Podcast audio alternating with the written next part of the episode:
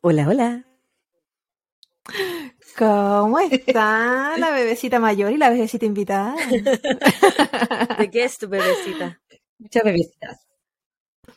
Por aquí todo bien, en Para Quillotalandia. los que solamente nos están escuchando y no viendo, María Ignacia León nos vuelve a acompañar nuevamente. La Nacha. Nacha Alias La Nacha. en Nachita. Nach- Lena Chet en Sí. este nuevo episodio de Copa de Crímenes, nuestro podcast de True Crime.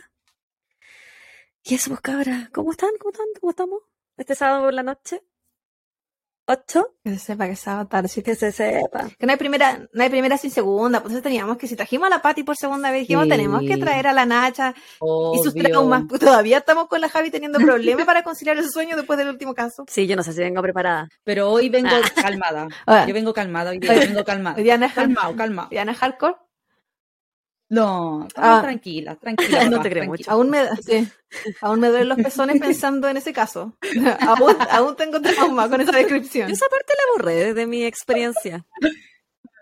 Sí, no, yo no. Ahora te acabas de No, es que sabes que yo no me acuerdo lo que dijiste los pezones. la- a la Claudia no se le olvida. Yo solo me acuerdo que le metían botella No. en el ano y se le rompían adentro. Ah, sí, no, sí me acuerdo, todo el resto Sí. también que le hicieron a la pobre cabra, pero como que ahí partió, porque fue como el inicio de la descripción. Fue como, fue de Sí. hecho una de las torturas, entre Es comillas, verdad. más suaves que le hicieron. Entonces fue como Sí. que después de eso mi cabeza explotó y ya después para atrás todo, todo lo mismo. Terrible, qué, qué caso, Pobre cabra. ¿Qué pobre consumen cabra. esta noche? Nacha, ¿qué estás Voy a bebiendo? hacer una, un asomado, voy a hacer un asomado. Aquí está. Oye, tiene como para Su que nos vean en y todo. Es que esta buena es muy decente. Sí, pues. Qué elegancia. Sí, yo soy otro nivel, hermana. No, no, no, Una perol sour. Qué rico. Una perol sour. no, no solo elegante, exótica. Al, Sí, Mm, Sí. qué ganas de tomar eso. ¿Y tú? ¿Y tú, Está maravilloso. para que te dé una pequeña acidez mañana, como te pasa últimamente. Totalmente. Yo estoy con mi sangría, siempre fiel acompañándome. ¿Y tu bebita? Yo estoy tomando un rico. dulce Ramazotti con unos arándanos de esos gigantes que, que hay. Sí, son, muy grandes. Me encantan. Deliciosos. Me gustan más Sí. los, Son los jugositos. Eso. Está rico. Más está jugosito. Mm. Apretadito. Sí. Sí. Pero ¿cómo hizo Claudia? Oh, es que tengo que explicar. Para los que no nos vean, yo, yo estoy con una taza de té con la copa. Entonces yo mientras me hidrato me tomo el té y después cuando ya entro en confianza, cuando ya me entrego, ahí sigo con, dice mi mamá a toda la gente que, que combina como lo que está tomando, le dice abuelita Elena, porque su abuelita, cuando iban a fiesta o qué sé yo, y pasaban, por ejemplo, ofreciendo bebida, ella tomaba la bebida. Pasaban ofreciendo cerveza, ella agarraba el vaso de cerveza y lo ponía al lado, porque entonces ella acumulaba todo lo que ofrecían y todo se lo tomaba. Entonces, después de eso, pues, cualquier persona de mi familia, pues lado mi mamá, cuando alguien está acumulando trago o está combinando, la abuelita Elena. Nada, así que, Era sabia la abuelita Estoy Elena, sí. No, no, Pero no ella no dejaba Yo pasar estoy- no. no, porque Eso. el que guarda siempre tiene. Sí. Así que, Tal era- cual. y yo tengo que hacerle honor a mi familia. Así que yo, de cualquier cosa que pase, yo voy a juntarla, porque uno nunca sabe si más rato va a dar sed, va a dar frío, va a dar calor, lo que sea. Que- juntándolo. Yo soy así un poco con los canapés. Con los canapés Ah, ahí. los canapés. Sí. Las meto. Sí, Yo con rico. todo. Con lo que me, con lo que me ofrezcan. Con la- y lo que no también, pues robo Sí, y pues, sí, uno no tiene que dejar de robar en la vida. Sí, cada uno con sus cualidades. Hay gente que canta, hay Claro. gente que dibuja y hay gente como yo que roba. Cada uno con su arte. Muy bien. Hay gente que la echan por robar aceite. Cada uno con su arte. La única vez que me han echado una pega donde no robé. De todas mis otras pegas he robado. ¿Qué cuentan, oye? No importa. Ah, yo no mucho. Esta semana he estado con clase, estoy ya con- estoy en cuenta regresiva. Me queda una semana más como de clase formal. Y después de eso tengo los exámenes. Y después de eso un poquito más. Y me voy a ver a la bebecita. Déjale. El cuerpo ya pide. Estamos, estamos sufriendo crisis de, de abstinencia. ¿Cómo se llama la wea de la droga? Sí. Ansiedad por separación y toda la cuestión. Estamos, Entonces, no, estamos viendo qué, qué panorama eh, le digo a la Claudia que vamos a hacer, pero al final no vamos a hacer nada. Nunca. Sí, me ofrece, me ofrece tanta weá, tanto restaurante, me manda durante todo el- todos los meses de separación, Oh. me manda fotos, mira, voy a ir a este lugar, o probé esto, quiero que lo probé, o ¿sabéis qué tal compañera fue a tal lugar? Así Oh. que vamos a ir cuando vengan, yo voy. Cinco días nací yo. Mm, No. Nada. No importa, yo Está bien. agradezco lo que me entregue. Tiempo de calidad. poquito. Sí, si eso implica lavar sus baños, ahí estoy yo. No, pero sí o sí vamos a salir al menos un día porque tengo una niñera contratada. Entonces, Ah, día vamos a salir. Ah, la voy a llevar a un, es- la voy a llevar un para que se cague mío. La primera vez fue Después lo terrible, tienes que terrible. acá. Sí. Es que el problema que tengo con, Como con él. Yo ido solo, ido con la Javi. El problema que tengo yo con los escape room es que al principio yo pensé que era como siempre, como hay algunos que tienen actores que me iban a estar como asustando, ¿cachai? Que me iba a aparecer alguien y me iba a tirar las patas o que, me iba, o que se iban a raptar a una de la gente que estaba tratando. Eso pensaba yo en mi mente. Entonces la primera vez yo estaba tan preocupada de cualquier sonido raro, porque aparte sí había un actor gritando todo el rato en alguna parte. Entonces yo no, y yo no pienso mucho, la verdad, yo no, cuando hay pistas y cosas así, yo no voy a saber, yo no sé pensar, eso no me sirve, yo no, no, no- aparte no funciona de esa manera bajo presión. Yo soy buena para buscar pistas. El problema fue que esa Ah. primera vez yo encontré pistas, pero yo dije, ah, esta qué, y lo devolví a los lugares. Entonces. Yo no ayudé en absolutamente nada la primera vez. Y la segunda vez, yo, yo dije, oye, que estas pistas quizás no pueden servir. Pero estábamos en la última estación y yo no sabía y me estaba llevando las cosas del lugar. Entonces después me tuve que devolver. volver a meterme en, los- en los hoyos de la cuestión porque era como pasadizo a devolver las hueaditas que me estaba robando. Pero-. Siempre robando, ¿viste? Sí, es que estaba, Ese es estaba el lema. aprendiendo de la Javi, llevándome una hueá una llave, una cosa que no le sirven a nadie, pero yo dije, ah, que si no nos sirvieron en esta sala, quizás nos sirven en la otra. Y ya habíamos ganado, Claro. pero yo quería seguir. No especial. Pero eso. Acá en Chile ¿Sí? ahora hay varios. ¿En serio? Yo, la verdad, sí, sí en Santiago. No, varios, Son pero entretenidos. Tengo mucho miedo, tengo mucho miedo. weón. Corro nomás. Quizás como como la buena, esta como había que- que afirmarla, pues weón. En el Bueno, Yo, yo colegio. no tenía Yo compañeros. corría para el terremoto. Sí, para el terremoto del 2010 ¿Sí? fue. Corrí, empujé a todos, a mi perro, a mi mamá, a todos, y corrí hasta la entrada del condominio así con toda mi fuerza y el conserje me agarró. Me dijo, ¿para dónde vas? Y yo sí, hay que correr. Y quería puro seguir corriendo. Y me subió al auto y me dejó eh, con el auto cerrado para no seguir corriendo. La. Oh. Así soy. Soy, soy un bebé, weón. Oye, Nacho, y aparte de tus ganas de huir, Olguita Marina, al- eh, ¿tienes algo que contar? Mm. ¿Alguna experiencia religiosa? Que me voy a Uruguay. Qué A maravilla. Uruguay, hermano. ¿A qué parte? 30 horas viajando en auto. Nah, Porque me voy en auto weona. Qué aventurera. Hardcore. a Punta del Este. Sí, a Punta del Este. Tres ¿Y mujeres. por cuánto solas, vais? Dos días. Cinco perros. Por, una semana. No, hasta el otro martes. Ah, igual Hasta- bacán. claro, igual que súper entretenido un road trip. Sí. Sí, pero vamos a competir. Sí, pues me imagino Así si lleva los perros. Oye, eh, yo tengo dos reclamos. Uno, Lánzate. contra este podcast en general. Uno es que por qué el papi no tiene su propio cuadradito aquí, Que- con su imagen lo que pasa- y sentado. Es que este cabro, yo no sé si se alcanza a ver ahora que está allá atrás. ¿Sí lo Se, vio algo por ahí, Ahí. por ahí, ahí se ve. Está Sí. todo lo que es durmiendo. Y a veces el señor no quiere participar. Él no quiere, entonces por eso Pero hay que obligarlo. yo lo intento. Papito, papito, mira. No, Está no quiere. sleeping. Ah, ahí sí, sí, está sleeping. Para que le veas su carita. Ahí está. Voy a saludarlo. Comió tanto hoy día Oye, que después lloró toda la tarde. ah, Maravilloso. Después vom- dolor de guatita. vomitó y se lo quitó. Pero Es bulimia. Eh, Ah, eh, así somos varios. eh, es, es de repente complicado cuando tiene vive con los abuelos y los abuelos no entienden cuándo, cuándo es el límite. Entonces, sí, es, es complicada la crianza respetuosa con los abuelos en el hogar. Más si nosotros estamos en la casa de los Sí. abuelos. Entonces, un poco más complejo. ¿Qué hacer? Pero bueno, al menos ya no le doy la guatita porque ya lo botó todo. Muy bien. ¿Y el segundo ya está reclamo? vacía, de nuevo. Oye, mi segundo reclamo es porque yo cuando participé la primera vez de este podcast, me dijeron unas reglas. Y una de esas era no decir garabato, porque nadie iba a entenderlos. Pero ¿qué pasó? Ahora son terrible ordinarias, son terrible ordinarias las dos. Así que yo no entiendo qué pasó. ¿Quién te ¿Qué dijo, pasó con su ¿quién te dijo esa regla? Ella, ella. Ah, no sé dónde va a estar aquí, pero ella. Javiera. No seas ordinaria, me dijo. Sí. Es que yo soy muy eres ordinaria, muy- entonces es que me eres que con- muy ordinaria. Y, y te lo digo yo que soy ordinaria. Pero esta huevona es Sí. muy ordinaria. Yo cuando la conocía, éramos, o sea, nos Oh. conocimos en octavo básico. Y nos hicimos muy amigas, sie- siempre hemos sido muy amigas. Pero yo siempre iba a la casa de la Nacha. Sí.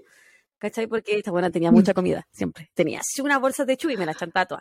En fin, yo iba, iba a tomar once a la, a la casa de la Nacha, entonces la Nacha no hallaba nada mejor, porque a ustedes les gusta dejarme en vergüenza en la mesa, no hallaba nada mejor de preguntarle a su mamá si le podía decir putita en, en la, en, cuando estábamos tomando once. Mamá, ¿te puedo decir putita? Y su mamá, la, la tía Titi, no, ¿cómo se, to- y se enojaba? Y yo ahí, weona, como comiéndome mi pan con jamón. Así somos. El atún, weón. Atún. Atún con cebolla no, y falta y tomate, weona, jamás le pusimos cebolla. Qué rico. Qué rico. Bueno, así soy de chiquitita. Así que yo tenía, yo tenía de miedo, no, no sabía cómo iba a reaccionar la gente con nuestra ordinaria. Qué feo. No, pero Pero ahora ya, la, ya la Javi superadas. puso a- sí. La Javi puso harta regla al principio. A mí también. Así que no sientas que era a ti como invitada, porque yo también tenía. Tenía reglas de, que- Ah, ya. de aprender a la modular. modulación. Se, se sabe que fallé. Sí. Ya está claro, para que Ese lo intenté. Pero no, no pude. Eh, teníamos eh, de las palabras, no usar modismos, tratar de hacerlo lo más eh, neutro posible. posible. Sí. Sí. No, no, También fallamos. fue bueno, nos Pero pasó la. No. Entonces, Sí. como casa, po, ahora el, ahora el lema es como ya, eh, nomás po. Lo que sea. ¿Será? Sí. Y, Volviendo al origen, volviendo al origen. Sí, es que la gente. No, sí, con la Javi hemos visto los, como los primeros episodios y hablando así como más tranquila, más correcta. Y ahora, esto. Y ahora es como, chúpalo, chúpalo, chúpalo. Eso. La pirula por arriba, la pirula por abajo. weón. Sí, el piru Estamos y la pirula. Estamos muy ordinarias. Sí. ¿Cuál fue ese episodio que fue Sí, muy Pero está bien. No como dos capítulos atrás? no sabría muy ordinaria, fui muy todos. ordinaria. O quizás fui muy ordinaria. No recuerdo, pero recuerdo que hay uno que, que como que nos pasamos el límite de la ordinaria. O cuando hablaste del lo pene de tu paciente. Lo dijeron. No encuentro ordinario. Ah, es una parte de también. la anatomía, pues, weona. No, no tu parte, porque yo antes había contado una historia que no recuerdo es. Ah, oh, de la pichula del jefe de mi papá. Ah, verdad. Tienes toda la razón. Ahí fue el, el ordinario. Sí, sí, lo recuerdo. robota diciéndole a mis papás ¿Qué se ese día? que el jefe cortara el chancho con la pichula y encuentro que ordinaria. Ordinaria. Para la gente que nos está escuchando desde España, de Argentina, desde México, la pichula es el pene. Quizá no lo hemos. no cuando nos reíamos de pirulo, Ah, y verdad. le decíamos pirula, es porque pirula es el pene. Sí. También aprendimos. Era de Uruguay la chica que. Todo es el sí, pene. todo es el- todo es el pene. Cuando nos reímos de, de los papitos, eso era. ¿De, qué- de qué país? En Córdoba. Javita, ¿te en acuerdas? Argentina. ¿Era, era En Argentina? Córdoba, Sí, en Argentina. Ah, ya. Sí.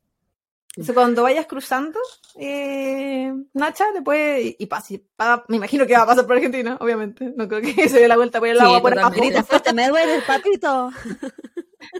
Me, pi- me pican los papitos. Muéstrenme los papitos.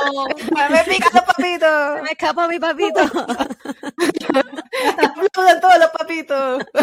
Alguna wea. Peor. Oye, weona. Lo voy a hacer y lo voy a grabar. Claudia, mandemos ustedes. saludos. Claudia. Oh, qué ordinaria que soy. mande- Ay, señor. Ay, Dios. Levántate, papito, dicen en la, la Teletón. ya, pues, bebita, ¿vas a partir tú con los saludos? ¿Yo? Ok, yo tengo dos nomás. Dale, El primero va para dale, dale. Javi Pereza.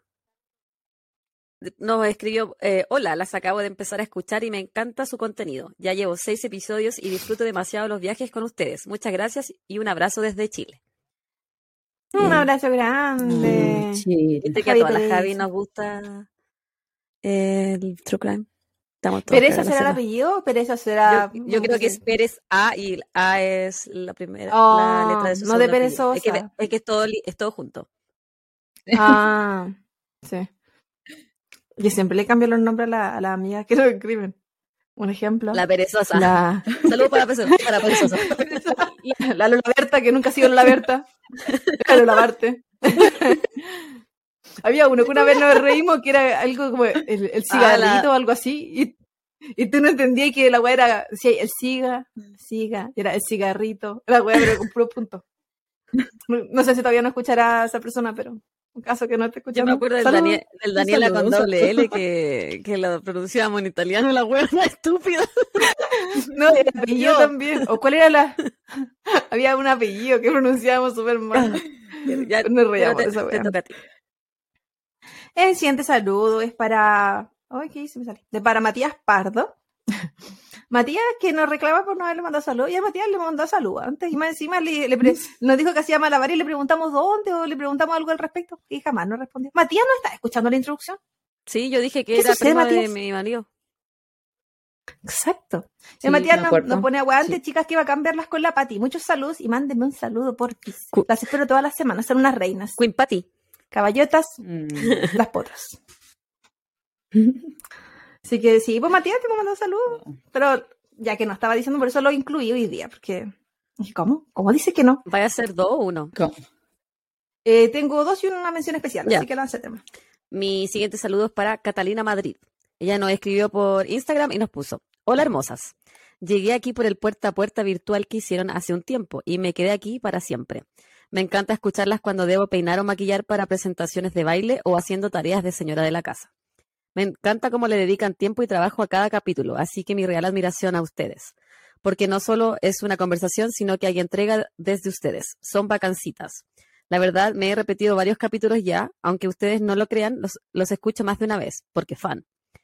Ahora me avisaron que la próxima semana me van a operar de la vista, así que tendré el síndrome de abstinencia de no escuchar los próximos episodios hasta que me operen para tener un pasatiempo mientras no pueda ver. Se les agradece la compañía a la distancia y gracias por compartir su amistad y complicidad con el mundo, porque hace que su podcast sea más ameno y maravilloso. Un saludito desde Santiago. Cata, Ay, Ojalá que todo haya salido muy bien en tu operación y que nos estés escuchando mu- eh, atentamente con los ojos cerrados, bien romántica y que no te cause trauma la weá que vamos a decir. Sí, ojalá la, la operación. Oye, se llama igual que mi hija. ¡Oh, es verdad! Sí, ¡Es ella! sí. Es ella, pero de mil años más buena. Yo le pagué, yo le pagué para que mandara No, ese yo sabía. Así que no sabemos cuándo era la operación, pero si es que ya fue, esperamos que haya sido todo un éxito. Si todavía no es, todo el éxito es lo que se viene y que sea una muy buena recuperación. Mientras nos escuchas, porque Sí. tenemos palabras que. ¿cómo se llama? Escucharnos te puede. Ah, no sé, hablar buena. Cuando- ¿Relajar? Como, no, me- no mejorar, pero como ayudar en la mejora. Ayudar a, como a su Ah. rehabilitación. Sí, eso quise decir, pero como no tengo las palabras, ya me está pidiendo mucho. Está ebria, mijita. No, estaba pensando en la palabra en inglés, porque en inglés hay una palabra que era la que quería usar, pero como no me sé la weá en español, y tampoco sé mucho inglés, yo estuve jugando como que se Pasa caleta. palabra, pasa palabra. Esta es la weá, uno aprende inglés, a veces las palabras, pero no sabéis cuál es la otra palabra. Ya, yo no tengo más salud. Mi siguiente saludo, bebita. Es para Serenity eh, YT, imagino como, como YouTube. Y la, la amiga Serenity nos dice, ambos casos siempre, ah, este es en el especial de la, del el último caso, el que hicimos con la Patti. Ya. Y ahí uno pone, ambos casos siempre me han interesado mucho, así que estoy más que encantada de que los hicieran. No sabía que Elizabeth Shore fuera tan joven cuando la asesinaron. Es demasiado triste eh, y el caso de Lisa lleno de enigmas. Las escucho siempre cuando recién me levanto a preparar el almuerzo de mi Bendy para el preescolar y todos siguen dormidos, ya que cuando están despiertos siempre me interrumpen y no pongo atención. Saludos. A veces pasa. Saludos, chicas, desde México. A partir del a partir del primer episodio ya no, no hubo vuelta atrás. Son increíbles. Espero que lean mi mensaje. Les deseo lo mejor. Siempre cuídense mucho. Ay, qué Así que Serenity, un abrazo gigante No. hasta México en tu preparación de la comidita. A mí la Bendy también me interrumpe los podcasts, también tengo que parar o devolverme. Bueno, trato de no escuchar True Crime con ella, para no traumarla. A veces De fallo. fondo. A veces fallo. Sí. Y Chiquitita aprendiendo. Para tener algo en común. de qué- que sepa de lo que se trata el mundo. Sí. Y nuestra mención. eh, Nuestra hija ilustre Eh, de este episodio. ¿O no? Sí. Otra mención, no, la, la hija, ¿cuál es la hija ilustre? Ah, sí, pues la que Sí, dice que es la hija ilustre. Yo que no me acuerdo ni lo que digo. Eh, es para nuestra amiga de Instagram, la Fran26, que nos estaba cobrando sentimientos diciéndonos que no le hemos saludado. Fran, no sea Yo tengo memoria de tengo memoria de nada, así que obviamente no me acuerdo si que la saludamos o no, porque no me acuerdo de nada. y así que yo le dije que no, que le íbamos a recordar hoy día y que se iba con, con mención honrosa y va a ser le dije ilustre Sí. este episodio para que, para que sepa y se, y se llene de amor, para Muy que, bien. y lo mismo al Matías, que sepa que no, no nos olvidamos. Si la gente nos pide un saludo, ahí estamos mandando saludos. Sí, de repente eh, nos escriben nomás y lo- decidimos mandarle saludos, de repente nos piden un saludo, de repente tenemos una conversación larga, de repente hay niñas con las que hablamos todas las semanas que nos van comentando caso a caso y De repente son como las No la que nos piden un saludo para otra persona. para las amigas, Sí. claro. O sea, ahí vamos variando. Pero ya saben, pues si ustedes van a YouTube, siempre existe una posibilidad más grande. Oye, eh, Nacha, ¿te gustaría mandar un saludo? Dígame. Mm. Eh, bueno, voy a mandarle un saludo al amor de Ah. mi vida. Mm. 17 años de amor. Ah, soy yo. Al Arielito. Al bartender. Tengo más Sí, contigo. Son más. Al, bar- Un saludo para Sí, Ariel. sí, al bartender. Sí, mire, salud, salud. salud. Sí, que prepara Ariel. excelente, excelente todo, excelente comida, excelente trago, un gran host, el Ariel. Espero con ansias que venga a mi casa para que cocine. Y cuando él vaya, yo me voy a autoinvitar. Sí, Eso. Yo le dije a la Javi. Así que yo te, yo te invité, Clau, a la casa. Cuando Así que vaya, pues, a mí me gusta cuando la Javi tiene amigos, porque si yo voy, aprovecho los amigos. Aprovecho de tener amigos también. La última vez estaban, lo- estaban los otros amigos de Sí, la po. Javi po, y también cocinaron tan delicioso. También yo hice- hicimos empanadas. Yo también puse mi talento, pero me Sí. ayudaron. Ay, qué Sí. rico. Así que. Eso que saludo para ellos también. No, que no sé, creo que Qué no rico. escuchen, pero en el caso que me escuchen, un saludo. yo solo me rodeo Para- de gente que para cocina para aprovecharme. Hoy la cagó. Pero no sabe en todo cae en pasado. mis redes. Teníamos, ¿De ladrona? ¿Cuál es el paso de la teníamos Javi? una ¿Que eres canción. indigente? No, ¿Que eres indigente? No, no, no. Sí, tu canción Bueno, indigente, no buena. saben. Bueno, la Por gente no sabe que yo No. me, le- me iba a lavar el pelo a tu casa. Al, al menos se lo lavaba, Qué mi amor. me dio. Pero si se lo lavaba, eso era lo importante. Sí, es No, si yo me, yo me, ba- Y se lava el papito. no, si yo me bañaba en mi casa, Los pero no, el pelo, el lavarme el pelo con abuela, no, imposible. Y como estábamos, no, recién no habíamos cambiado de casa, no teníamos luz, no teníamos ga- gas. Era, Era como indigente. indigente, po. de hecho dormía en un colchón en el suelo. y me iba, había- después del colegio, como yo siempre me iba donde la Nacha, me lavaba el pelo, la huevona me lavaba el pelo así como inclinar las dos latinas, me lavaba el pelo, después me lo secaba, después tomaba once. Eso es Sí, amor, eso es amor. Eso es amor. Sí, de- Libra. sí, Ah, porque los sí. libros Somos son entregadas. entregados. Entregadas. Así somos. Sí, es que yo una vez que agarro un libro no lo suelto. Sí, es verdad. Entregado. Ya cabra, después de entregarse tanto, entréguense en otra cosa, pues entreguen la cuerpa y Ah, el, el true crime. Déjame abrir esta cosilla por acá, cubrirme el rostro para lanzarme con este caso. Y bueno, cabras. En el día de hoy seguimos con nuestro especial, por supuesto. Pero ya no de misterios como en el episodio anterior, con la Javita y la Patti. Esta semana especial es más bien de crímenes en un continente en particular. Y en general es un, es un lugar donde nosotros no nos centramos tanto, principalmente a mí, que soy la que, la que viaja. Así que hoy hablaremos, hablaremos de crímenes asiáticos. Para comenzar. más brígidos. Sí, es que estaba un poco traumada con ese sector del mundo, entonces como que me tuve que detener un rato como para respirar. Pero bueno, hay que volver, hay que volver. Y hoy día tampoco se viene suave, pero siento que no es lo más terrible que hemos hecho. Al menos de mi parte. No sé. No, es que buena, después de que Lena- hiciste la weá del señor no sé, de. West. No, es que ahí ya. No, Ah, rompiste claro. barrera. No, esa weá me. Y ahí me hiciste mal. Sí. He empezado a bloquear después de cada episodio en todo caso, como que ya. Intento no acordarme lo que hablo. Eso me hace bien. Para comenzar, viajaremos a un país muy popular para todos los amantes de los viajes. En- es hemos dado cuenta así como tipo en la universidad y ha estado súper de moda en Chile el último tiempo de vamos a viajar al sudeste asiático, que hay que reencontrarse con nosotros mismos. Así que esta vez nos instalaremos específicamente en Indonesia. Mira cómo te sorprende, no solo de playas. Un país muy conocido por sus hermosas playas, por lo barato, aunque dice que es eh, para los turistas quedarse, comer en ese lugar. Los tours, Los la templos que seguridad de los tours. Sí. Que dicen que es muy bonito para ir a visitar, Sí. para los turistas. Pero también Los paisajes. por su misticismo, religiosidad y espiritualidad.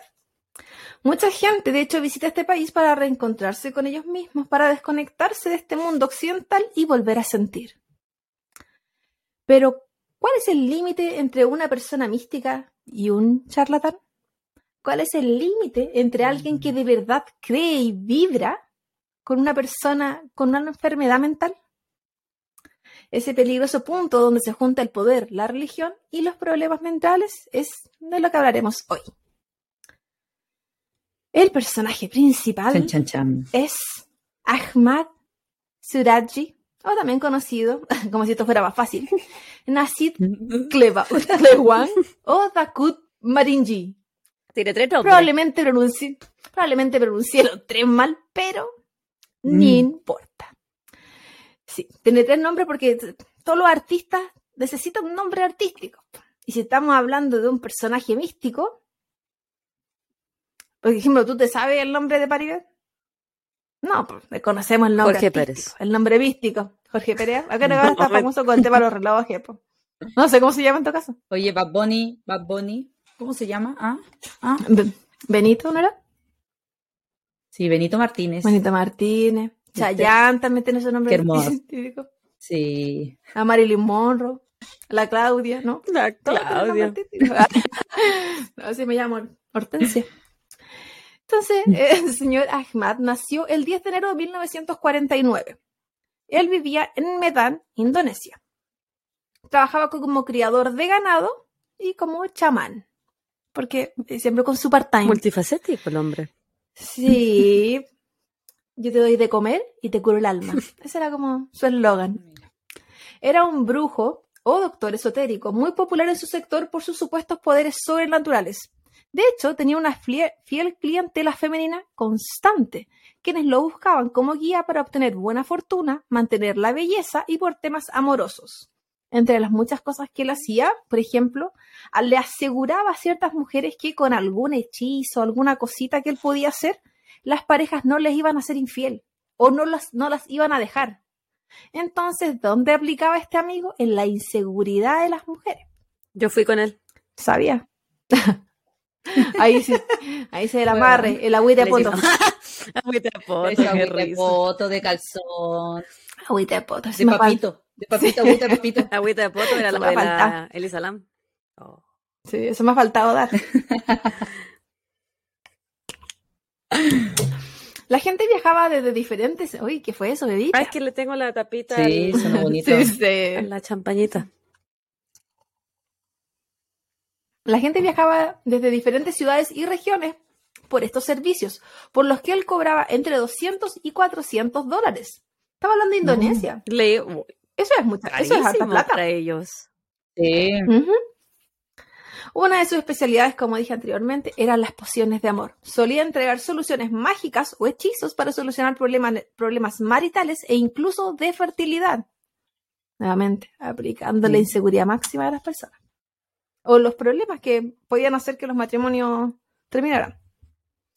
Claro. Ah- Ahmad, si bien cobraba esa cantidad que anteriormente mencioné, no lucía como una persona de dinero ni ostentaba de este. Se veía como un trabajador de campo humilde que trabajaba junto a sus tres esposas. Mira lo Porque el amigo de ahí- Sí, agüita de pilín entregaba. De pirulín, de pirulín. Agüita de. ¿Hay una bebida que se llama así? Sí, pues. ¿O no había una bebida que se en llamaba Chile. Sí, acá hay una crema, Sí. una crema para la cara que se marca tula. Sí. Dicen que, dicen que es súper buena. no sé, no la he probado. Estas tres esposas, quienes además eran hermanas entre sí, porque todo queda en familia. Qué No. asco. Sí, sí, porque si vamos a compartir, Qué se comparte todo. Si uno aprende a compartir la casa, la comida, el hombre. No, yo buena con mi hermana no comparto la comida, mucho menos los hombres. No. que no son hermanas verdaderas. Te faltó hermandad. Eso. Sí, así te falta hermandad. Ellas sabían lo que era la hermandad verdadera. Y ellas los lo ayudaban en todo lo que dijera o pidiera. Era parte de una especie de sumisión absoluta y en parte también por un enseguecimiento y admiración por los poderes sobrenaturales que tenía su marido. Realmente ellas se sentían como la elegida. Sí, po. Un señor tan feo, tan feo. Pero es que, ¿qué, te- qué decís tú? A lo mejor es buena persona, tiene bla bla. Pilila de oro. Ayuda. Perila mágica. Pilila de oro. Y con poderes sobrenaturales. miedo las No. cabras. ¿Y si tenía poderes sobrenaturales en la pilila? Sí, po. Sí. Y si tú eres tan buena hermana que quieres que tu hermana conozca esos poderes sobrenaturales, Mana- yo te, yo te lo comparto, hermana, porque esto no lo vaya a probar en ninguna otra parte. Cásate con mi hermana. Sí, puede ser. Uno, uno pensando siempre de una mala manera. No sé, pero feo el señor. En este sector de campo y rural, donde residían, nadie ponía en duda alguna que este pseudo doctor fuera un charlatán, por ejemplo. Muy por el contrario, era muy respetado. Nadie alguna vez cuestionó la existencia de alguna falsedad, porque no solo es que él creara pociones, sino que también era como consejero espiritual. Entonces la gente llegaba a él para, para que él era una especie de terapeuta. Por lo tanto, nadie, menos aún en esta ruralidad, alguna vez iba a pensar que esta persona podía tener algún problema mental. Jamás, pues ese tema no existe. La salud mental en algunas partes de algunos países no, no existe, no. Em, son mentiras.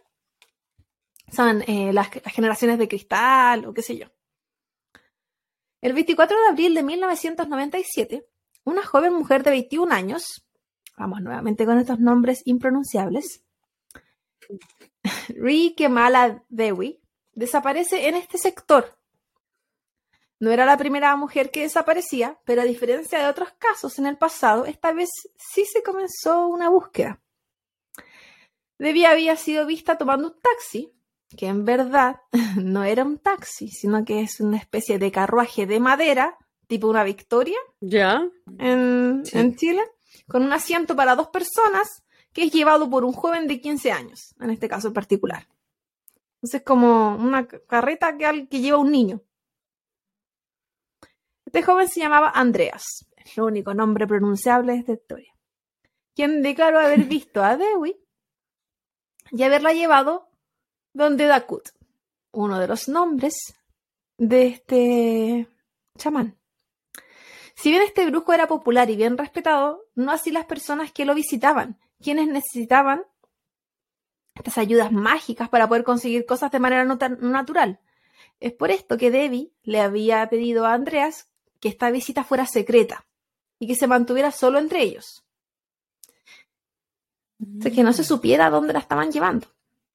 Además le indicó que no la pasara a buscar de vuelta, que eso no era necesario. Las razones de esto son desconocidas. No se sabe si Andrea solo obedeció a las instrucciones, si Andrea solo dijo eso para descartarse, o en verdad esa es la versión que entrega él y es la única versión que se conocía.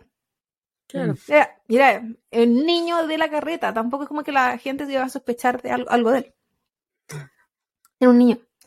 El 27 de abril, tres días más tarde, un campesino estaba trabajando en un campo de cañas de azúcar cercano a la casa de Ahmad, el chamán. Cuando este se tropezó y al caer vio que algo había en la tierra y esto le llamó mucho su atención. Este hallazgo solo ocurrió debido a que hubo una lluvia muy intensa los días previos, es decir, los días posteriores a la desaparición de Debbie. Esta lluvia ablandó la tierra, creó fango y puso al descubierto lo que alguien había enterrado y que quería desaparecer. Este hallazgo ocurrió a tan solo 10 metros de la entrada de este campo. No era un lugar escondido ni tampoco estaba cubierto de nada a su alrededor. Entonces no era como para pensar, alguien está escondiendo algo acá. Pero era lo suficientemente extraño para que le llamara la atención a una persona de campo, que saben qué cosas hay y qué cosas no hay, pues están acostumbrados a trabajar en la tierra. Conoce la tierra. Sí. Este, este campesino inicialmente se refería a esto, con lo que se tropezó como un montículo. Pero no era una piedra o no eran restos de algún material acumulado. Él sabía que ahí había algo fuera de lo común, por lo que inme- inmediatamente dio aviso a otras personas de la villa donde vivían. Se hablaba de los hombres de la villa, me imagino yo que más de campo, quizás como que las cabezas de las casas, como los jefes de Claro. hogar, son los que se juntaron cuando Sí. él dio aviso. Un grupo de hombres del sector llegaron prontamente y comenzaron a revisar el sector, además de ayudar a desenterrar estos restos extraños que se encontraban cercanos al montículo. Ellos sabían que esto parecía ser un cuerpo, por lo que luego de esto procedieron a llamar a la policía. El problema inicial era que este era un campo donde se criaba ganado, no específicamente ese, porque es este de las cañas de azúcar, pero sí el sector. Claro. Por lo que la policía le dijo al jefe de este grupo de hombres de jefes de hogar que siguieran excavando, porque ellos creían que lo que habían encontrado eran restos de animales. O nada necesariamente importante como para hacer un reporte al respecto. Siempre como que le bajaron el perfil a cualquier cosa que estuviera ahí. De hecho, ni siquiera fueron cuando los llamaron. Así como, llámanos después si encontráis algo más. Los Así Claro. Cero también confiando en que si la gente de campo te está diciendo encontramos algo extraño, ellos ya saben qué cosa puede ser extraña, si que nacen, se crían en ese sector. Cero profesionalismo. Van a saber igual. Sí, pues. Eh, No nos sorprendamos. Igual, eh, en general, las policías en sectores más rurales son también así más dejadas. En- Me creo que en cualquier parte del mundo. Y más en sectores tan pobres. Que si bien el, el amigo Ahmad tenía dinero, pero que era como para él, no me parece, porque no. Ni se le veía, pues. Quizá era dinero para la paquita. Para sus criaderos. El problema. Mm, ya, el grupo de hombres siguió cavando y mientras más lo hacía, más olor a descomposición y putrefacción comenzó a salir desde la tierra. Lo que provocó que estos hombres empezaran a vomitar. O sea, imagínate el olor que estaba saliendo para que ellos no pudieran mantenerse en el lugar mientras empezaron a remover la tierra.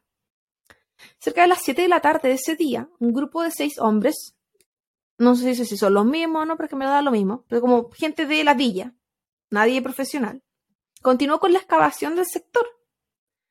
Y esto lo tomo más de lo que ellos podían creer, porque no estamos hablando de que era una super excavación.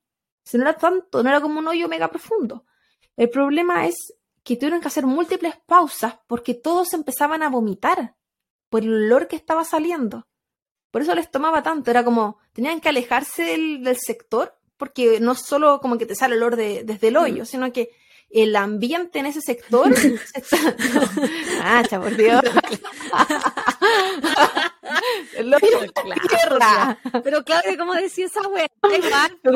¿De qué hoyo?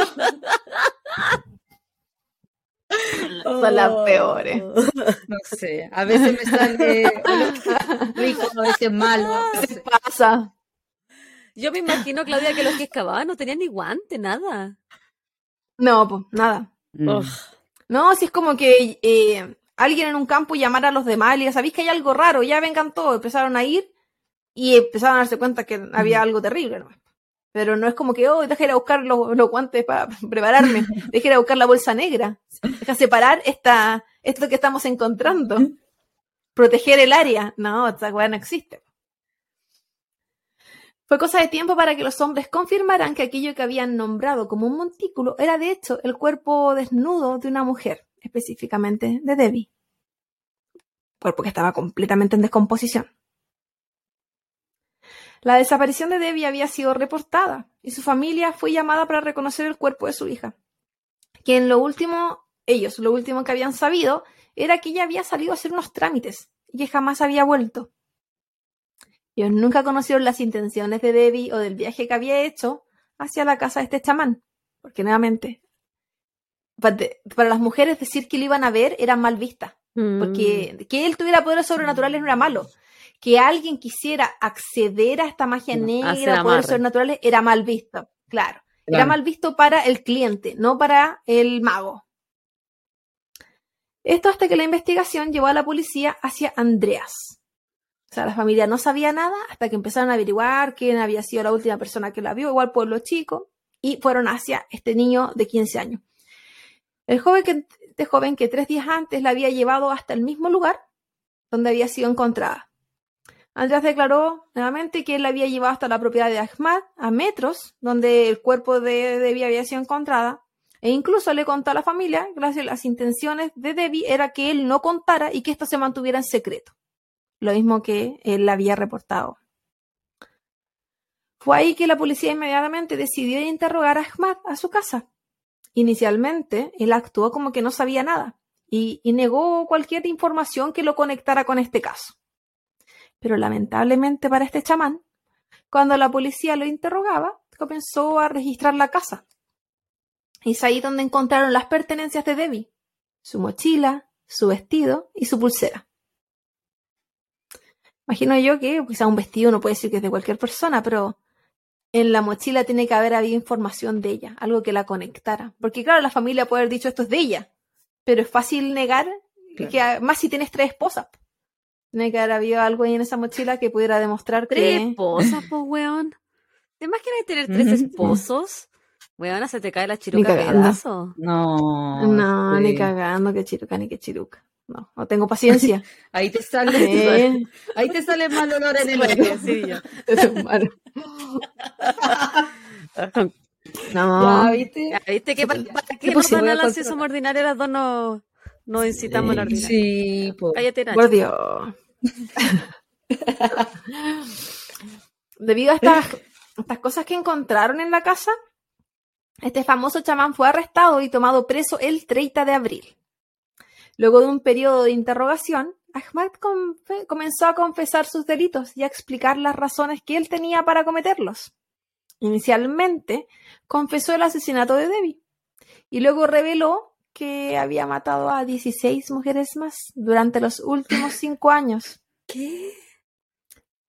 La policía comenzó a investigarlo más profundamente, ¿sí? Porque lo con él solo era feo, sino que tenía su secreto. Pues no tenía un pasado muy terrible. Horrible. Exactamente, de corazoncito. Sí. Sí. La policía comenzó a investigarlo más profundamente y en su casa encontraron pertenencias de 25 mujeres que habían sido reportadas desaparecidas en el pasado, por lo que la interrogación continuó. Y finalmente, él admitió, afírmense los churrines, haber asesinado a 42 mujeres, incluyendo a Debbie. Esto es los últimos 11 años. No, había pasado piola durante 11 años. ¿Y por qué admitió? Pensó que no le iban a arrestar, pensó que no le iban a decir ir preso, que como por su superpoder el bueno era como inmune. Porque se podría haber quedado callado. Según lo que. Mm, hay partes que leí que las interrogaciones eran como tortura igual. Hay otras partes Mm. donde leí Mm, que las cosas que encontraron en su casa y además otras cosas que no mencionaba aún, lo acusaban directamente, así que aunque no hubiese confesado. Y eh, en otra parte también leí que él, él como chamán, como este doctor esotérico, como sea, tienen cierto respeto en, en Indonesia. Por lo que, como dije antes, para la población en particular, él no es, más, no es mal visto. Tienen un respeto particular por estos poderes que se supone que tienen. Por lo tanto, como que ellos hacen lo que tienen que hacer para conseguir lo que tienen que conseguir. ¿Cachai? Como que no son, son más tolerantes con ellos. No es como un crimen de otra persona. Mm. Mm. Que, él miedo. quizás, ah, quizás pensó que iba a correr con esa suerte, además de eh, la, el interrogatorio tortuoso. Todas sus víctimas eran mujeres entre 11 y 30 años. En algunas partes indicaba que eran entre 11. 17 y 40. Pero yo decía, entre 11 y Oh. 17, ¿qué posibilidad hay que a esa edad en verdad fueran a pedir algún consejo? Este la agarró nomás, po. Claro. Que van a pedir una niña de 11 años que quiere un Ma- mal de amor. ¿y Sobre todo si cobraba 400 dólares, no, po. sobre todo eso. Entonces, como que da menos para pensar Sí. de que fuera cierto. El reporte de la policía indicó que la mayoría de estas mujeres estaban relacionadas con el, con el comercio sexual y que por eso nunca habían sido relacionados esos casos con este chamal durante ninguna de esas investigaciones. Para mí, cuando yo leí eso, es como el típico caso de estos asesinos en serie que le encanta decir que las mujeres son eh, del comercio sexual. Claro, porque es más fácil. Sí. Porque pueden haber sido mujeres que, que, no sé, fueran sin hogar o incluso ni siquiera eso, que fueran personas sin familia. Pero lo que sí era cierto es que se supone que era gente que iba a su casa a visitarlo por alguna razón. No que él iba a buscarlas. Entonces era con, con menor razón, como con- era mucho menos probable que fueran en verdad trabajadores sexuales. Salvo que las, llama- las llamara con la excusa y aprovechara que, que llegaron, no. Por la calidad de, o las condiciones en las que se encontraban los cuerpos, es imposible saber si en verdad había algún abuso sexual o algo. Es imposible. Entonces, lo ¿No único que se sabe, hueso? Si piensan son 11 Y años. de las 42, eso, 25 solamente se encontraron pertenencia en la casa de En la él. casa de él. Y los demás, no, nada. Despu- no, espérate. Espérate. Ya. Ah, perdón, perdón. Sí. Soy un poco atarantada. Sí, no, Aparte de se supone que los que viven- Bueno,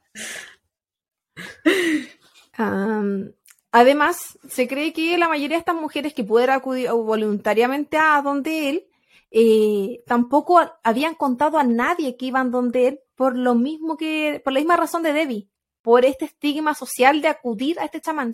Era muy probable que cualquier persona que lo fuera a ver nunca le contara a otra persona que la había ido a ver. No era, ni siquiera existía este de amiga, amiga que le voy a contar a una amiga que voy. No, era secreto absoluto.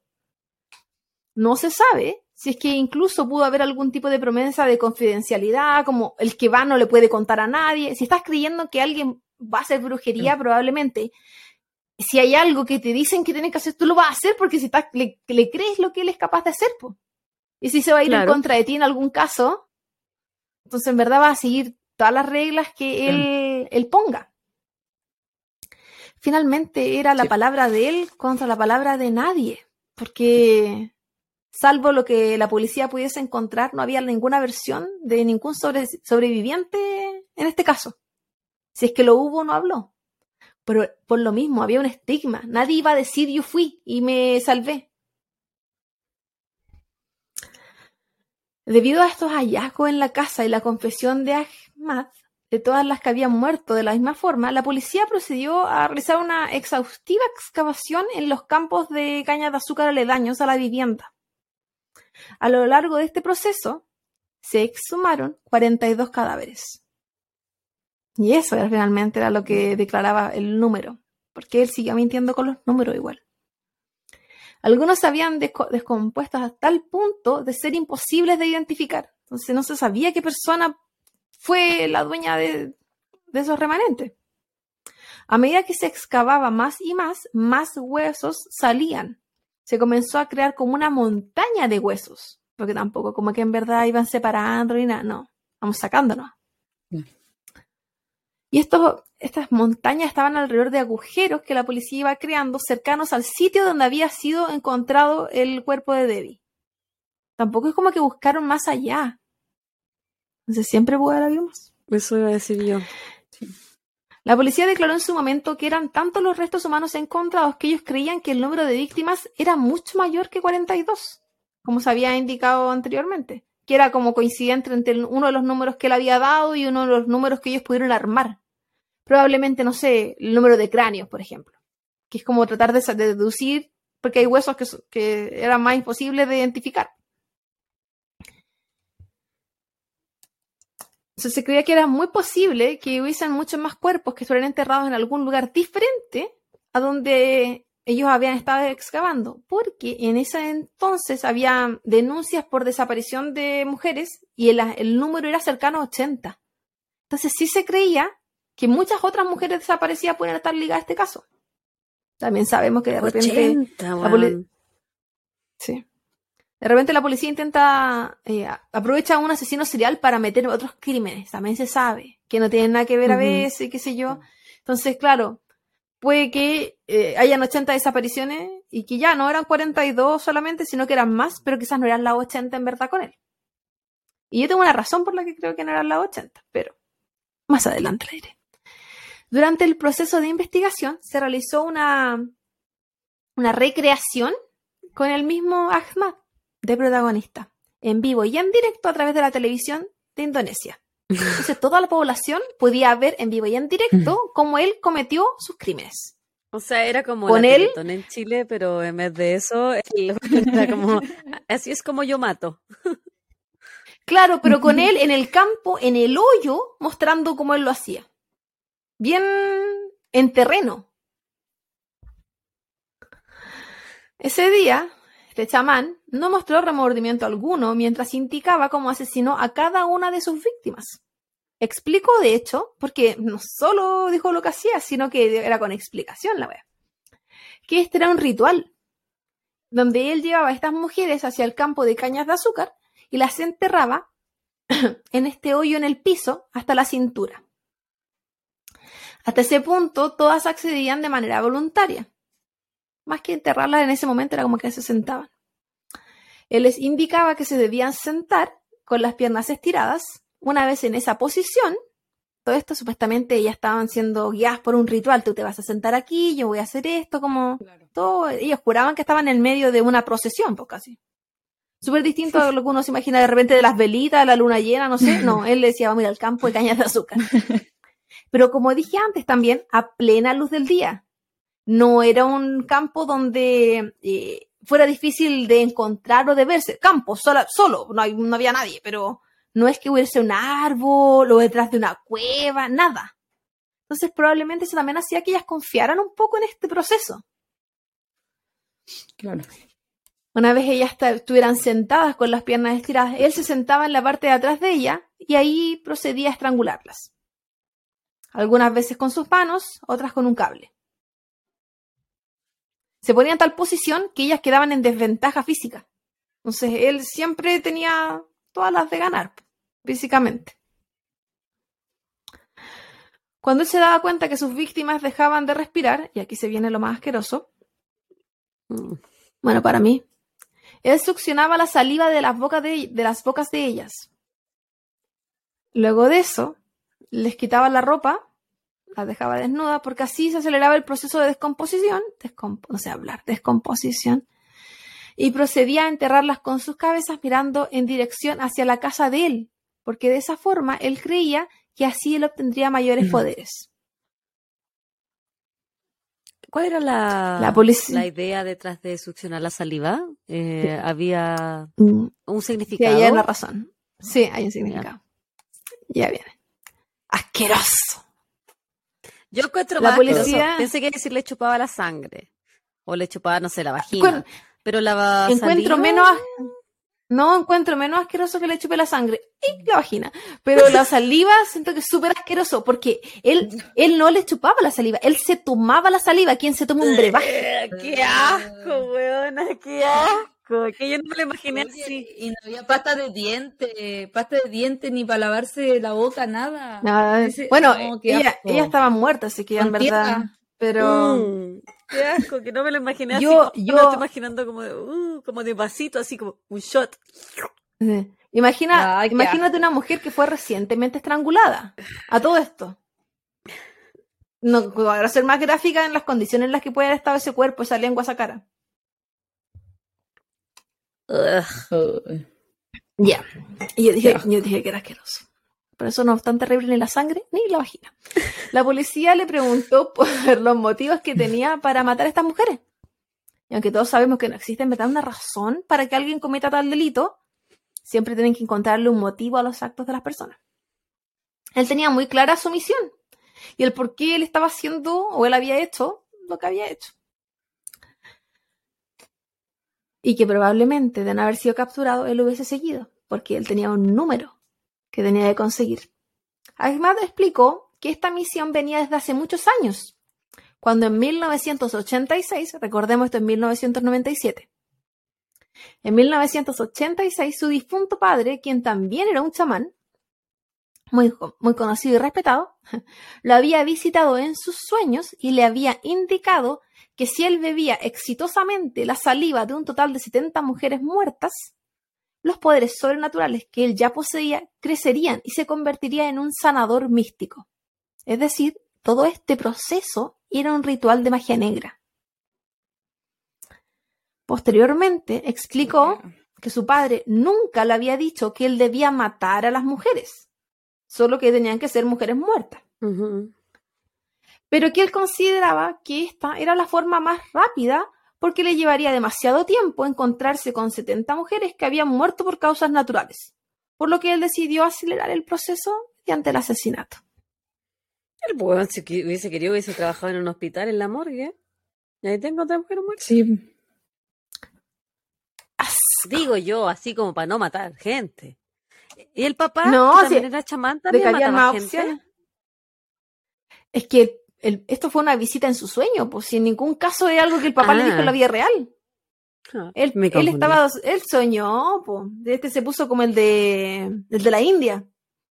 Que él también recibió a su papá en los sueños, pues. Profeta. Sí, pues. Pero este no mató a su esposa, fiel a la familia, ¿viste? Uno- un hombre de familia, así hay que buscarse uno. sí. Pero ya lo habían pillado. ¿Y por qué yo creo entonces que no eran las 80 desaparecidas? Porque él mismo decía que no había llegado a su número y su número eran 70. Él ya hubiese pasado quizás el número de las 70. Y si como Mm. se supone que esta era la única razón por la que él estaba matando, no porque él quisiera matar. No porque le gustara matar gente. Claro. Él tenía toda esta, tenía todo este método de, de la llevo, me la engrupo, la estrangulo, la desnudo para que se descomponga, pero se supone que no había violencia sexual, no había nada al respecto, no había otra cosa que ganar más que tomarse la saliva, porque esto le iba a generar algo. Asco. Qué asco. Y que después las tres cosas esperándolo en la casa, para un besito de amor. Eso. Que me lo imagino, weón, me da una gana de vomitar, te lo juro. Oh, a mí me dio un asco cuando lo leí, yo dije, este debe ser de la... Y hemos hecho cosas asquerosas, pero a mí esto me dio mucho asco. Sí. Sí, a mí, a mí igual porque la saliva es espesa. Sí, no, y lo que yo he dado, besos babosos, súper babosos, pero a este nivel, Mm. no, yo la babosa, que se Qué sepa. rancio. El juicio comenzó, tome por favor, limpie, limpie sus tráqueas. El juicio comenzó unos meses más tarde, el 11 de diciembre del mismo año, 1997. Éramos unas bebitas nosotras. El expediente en su contra contaba con casi 400 páginas, entre interrogaciones, imágenes y declaraciones. En verdad lo tenían más que... Bueno, yo digo, si eran 42 cuerpos y tenían que declarar cada uno los huesos que encontraron, más las pertenencias de las cuarenta y tantas, de las veintitantas personas que tenían, las declaraciones de la familia. Daba para hacer un expediente largo en todo caso. Sorprendentemente de que lo hayan hecho, eso fue a mí al menos lo que me llama la atención, porque como actuó la policía al comienzo era como... Como nunca. Claro. Y todo esto mientras las noticias tampoco pensaban que él iba a tener una pena muy alta por la tolerancia que tenía él como chamán, que también a mí me llama mucha atención, pero es un tema cultural y que menos era como tan mal visto por el tema del campo y que las creencias que podían haber más en ese sector.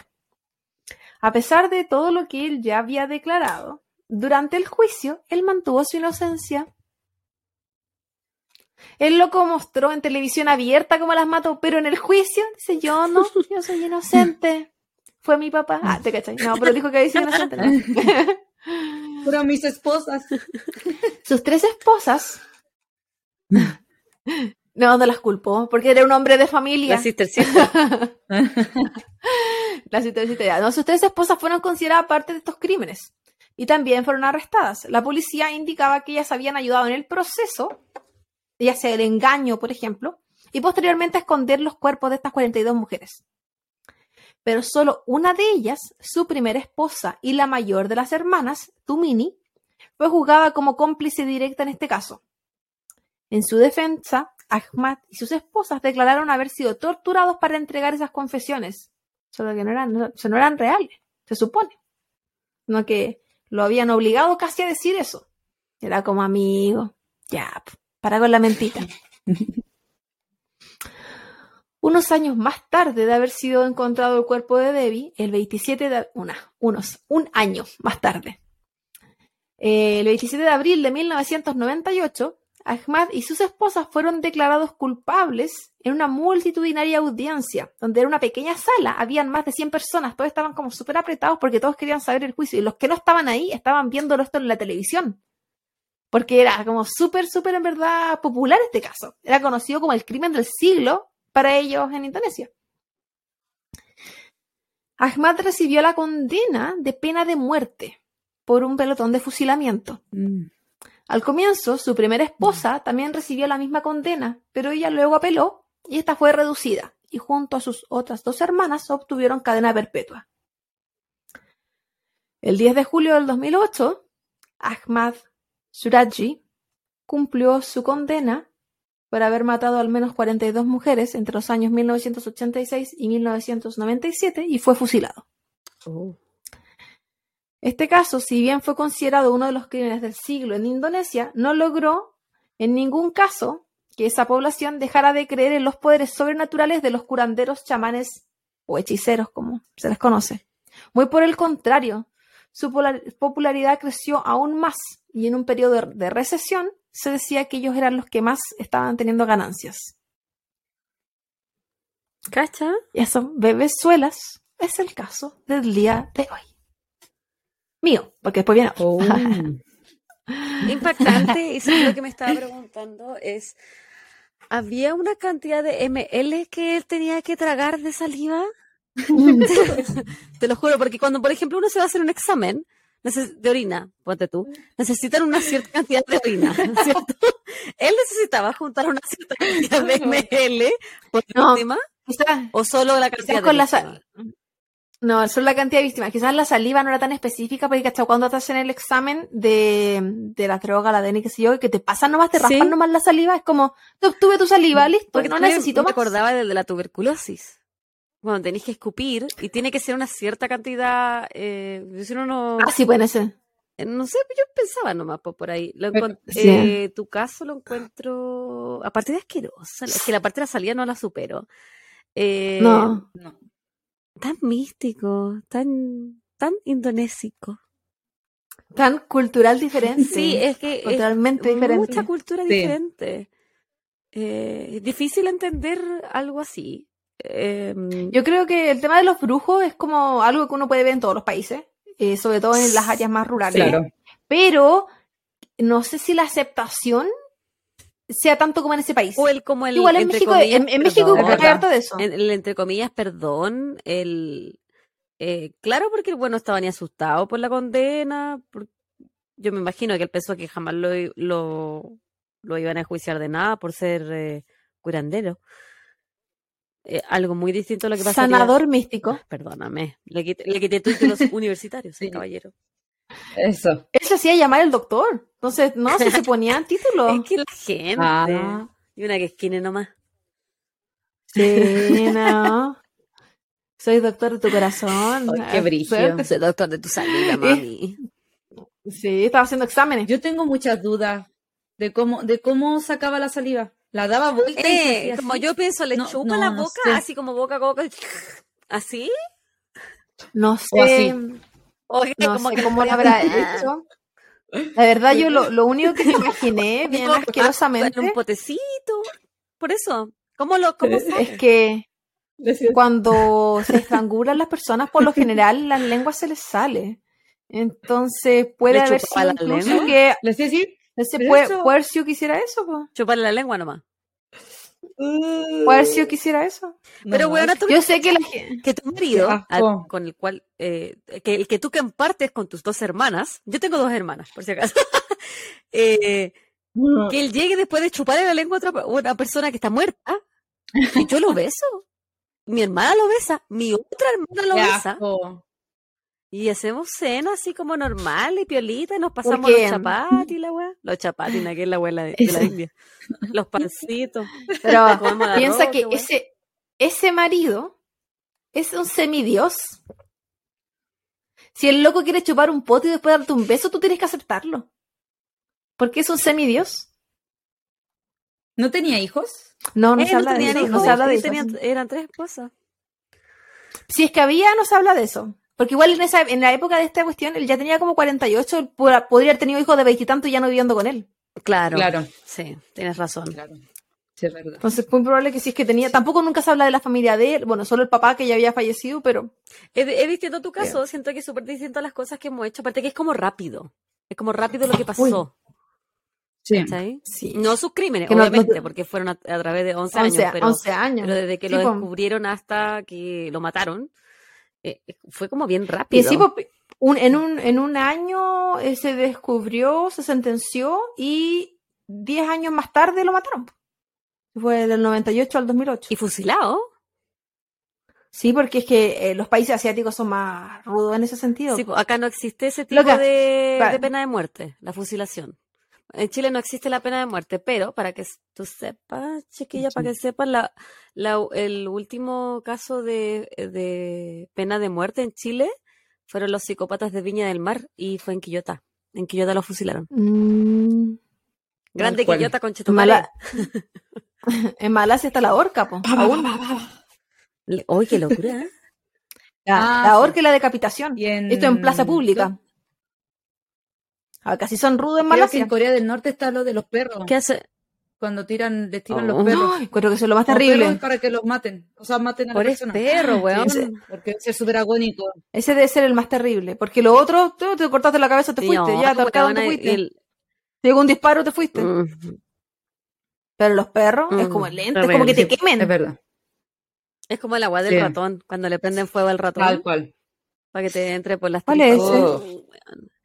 Oh, no, no eso. lo hacían en No, la no, dictadura. No, Chile. no, no, no, que- Yo, de, bueno, de Chile sabía lo- lo- los perros que violaban y todas esas cosas, Sí. pero no.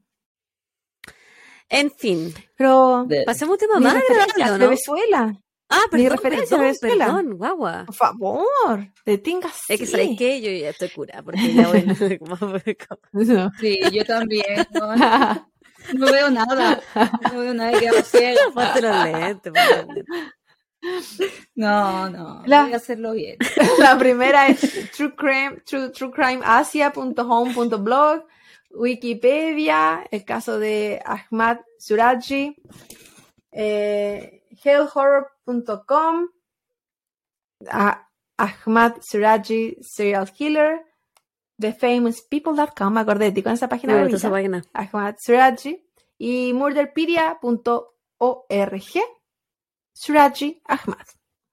Así que de ahí saqué toda la información de este, de este loco. Hay varios videos en YouTube, hay mucha gente. De él cuando está haciendo la web en vivo, su live de Instagram. De eso no, De Facebook. sí, no, de, de- de su live hay fotos como que fueron tomando pantallazos. Porque igual piensa que estamos hablando del Ah. 97. Entonces, Claro. no es como que estuviera como tan en vivo. Hartas fotos del sector, hartas fotos de todos los huesos recuperados. Como bien gráfico en Eh. relación a eso, pero eso, po. Así que te doy el pase, Nacha Suela. Nacho Suela. Muy bien. ya, espérenme un segundo, voy a agrandar un poquito. Sí, tú ponte nomás. Porque no veo Porque nada, no veo El nada. ciega. Yo la recién la Voy a estar tenía, así pegadita. ya, yo la, la tenía en Ya, 20 chiquillas. recién. Hoy día vamos a tu vamos a tu país favorito. Yeah, baby, yeah. Bueno, les cuento un poquito. Siguiendo en el continente asiático, es verdad que el crimen de hoy no es tan crudo como el anterior que había narrado, pero esta vez les voy a contar sobre la asesina más joven del hermoso país que amo, Japón. La más jovencita. Les cuento, nuestra protagonista se llama Natsumi Sui, nacida el 21 de noviembre de 1992 en Sasebo una ciudad de la prefectura de Nagasaki. Recordando un poco de historia, ustedes saben que aquí fueron los bombardeos atómicos de la Segunda Guerra Mundial, igual que. Hiroshima. Natsumi poco se conoce sobre su infancia, pero según lo que se comenta fue de lo más normal y alegre. Nuestra historia se centra en la escuela de Okubo, donde ella estudiaba. Natsumi era la mejor alumna de su grado. Sus notas eran de excelencia y su altísimo coeficiente intelectual de 140 puntos la posicionaba en el 0,5% de la población. Hay que, bueno, como dato, nosotros en Chile tenemos un 90, 90 puntos promedio. Que eso siendo generoso, Y en, siendo generoso, Sí. Ay, qué penita. Sí. porque los que votaron por rechazo, Y el- 60. uno, uno, buena. Y, y el promedio, el promedio intelectual japonés es de 105 y ella tenía Oye, qué 140. inteligentes son. Ya, Bueno, hay muchos tipos de Sí. inteligencia, chiquillos. Hay ocho. Yo no tengo ninguno. Pero, es verdad. Eh, wow. Ella 140, Sí, impactada. sí.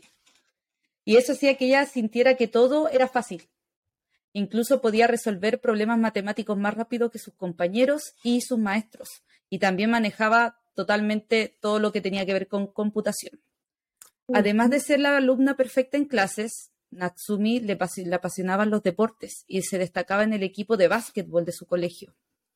En general, se habla que sus gustos y pasatiempos no eran distintos a los demás niños de su edad. Ella amaba a los gatos, mira, era una Karen, y además miraba muchas películas. una Karen acá en Chile. Sí, bueno, Las Karen. Bueno, parece que en otros países Karen son una vieja, Karen. una buena culia. Ah, No estamos hablando de la No, Karen no, Paola. la Karen que le gustan los gatos. ¿Qué dijiste? No la Karen Paola, no que viva la noche, que viva el amor.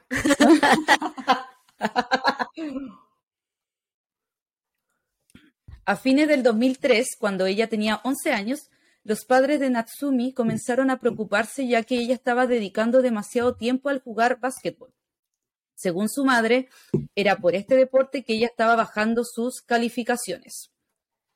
La presión ejercida por su familia la llevaron a suspender sus prácticas en el equipo de básquetbol, lo que produce que Natsumi comenzara a dedicar más tiempo a estar en Internet. Ahora, su nuevo pasatiempo era pasar horas eternas en su habitación mirando películas de terror. Oh, Para allá vamos. ojo, como el toda- como el Club del Suicidio, ¿te acordáis de esa película japonesa? Tal. Que me tomare. Sí, la vimos juntas. Sí, sí. Era terrible buena. Es que esto, este caso me identifica, bueno, me identifica este Por el. IQ ¿Y por de qué nada? 140. Pero por, ¿por qué no? ¿Por qué no la dejaron a jugar básquetbol si no le estaba haciendo mal a nadie? A mí, a mí- Sí. a mí no me Era- dejaban jugar a la pelota, fútbol, para los que no son de Chile. Pero no me era porque pensaban que era masculino, po. Sí, po. Y, y ahora que soy Ahí, ahí tenían enferma. masculina. Mascu- Masculina. Aparte masculina, heterocuriosa, pero enferma la cepa, pues bueno, No. tengo un, un podcast de True Crime. Donde obligó a su mejor amiga que se metiera. La clase ni siquiera le gusta este tema. Viste que todos empezamos así. Sí, yo solo quería jugar la pelota.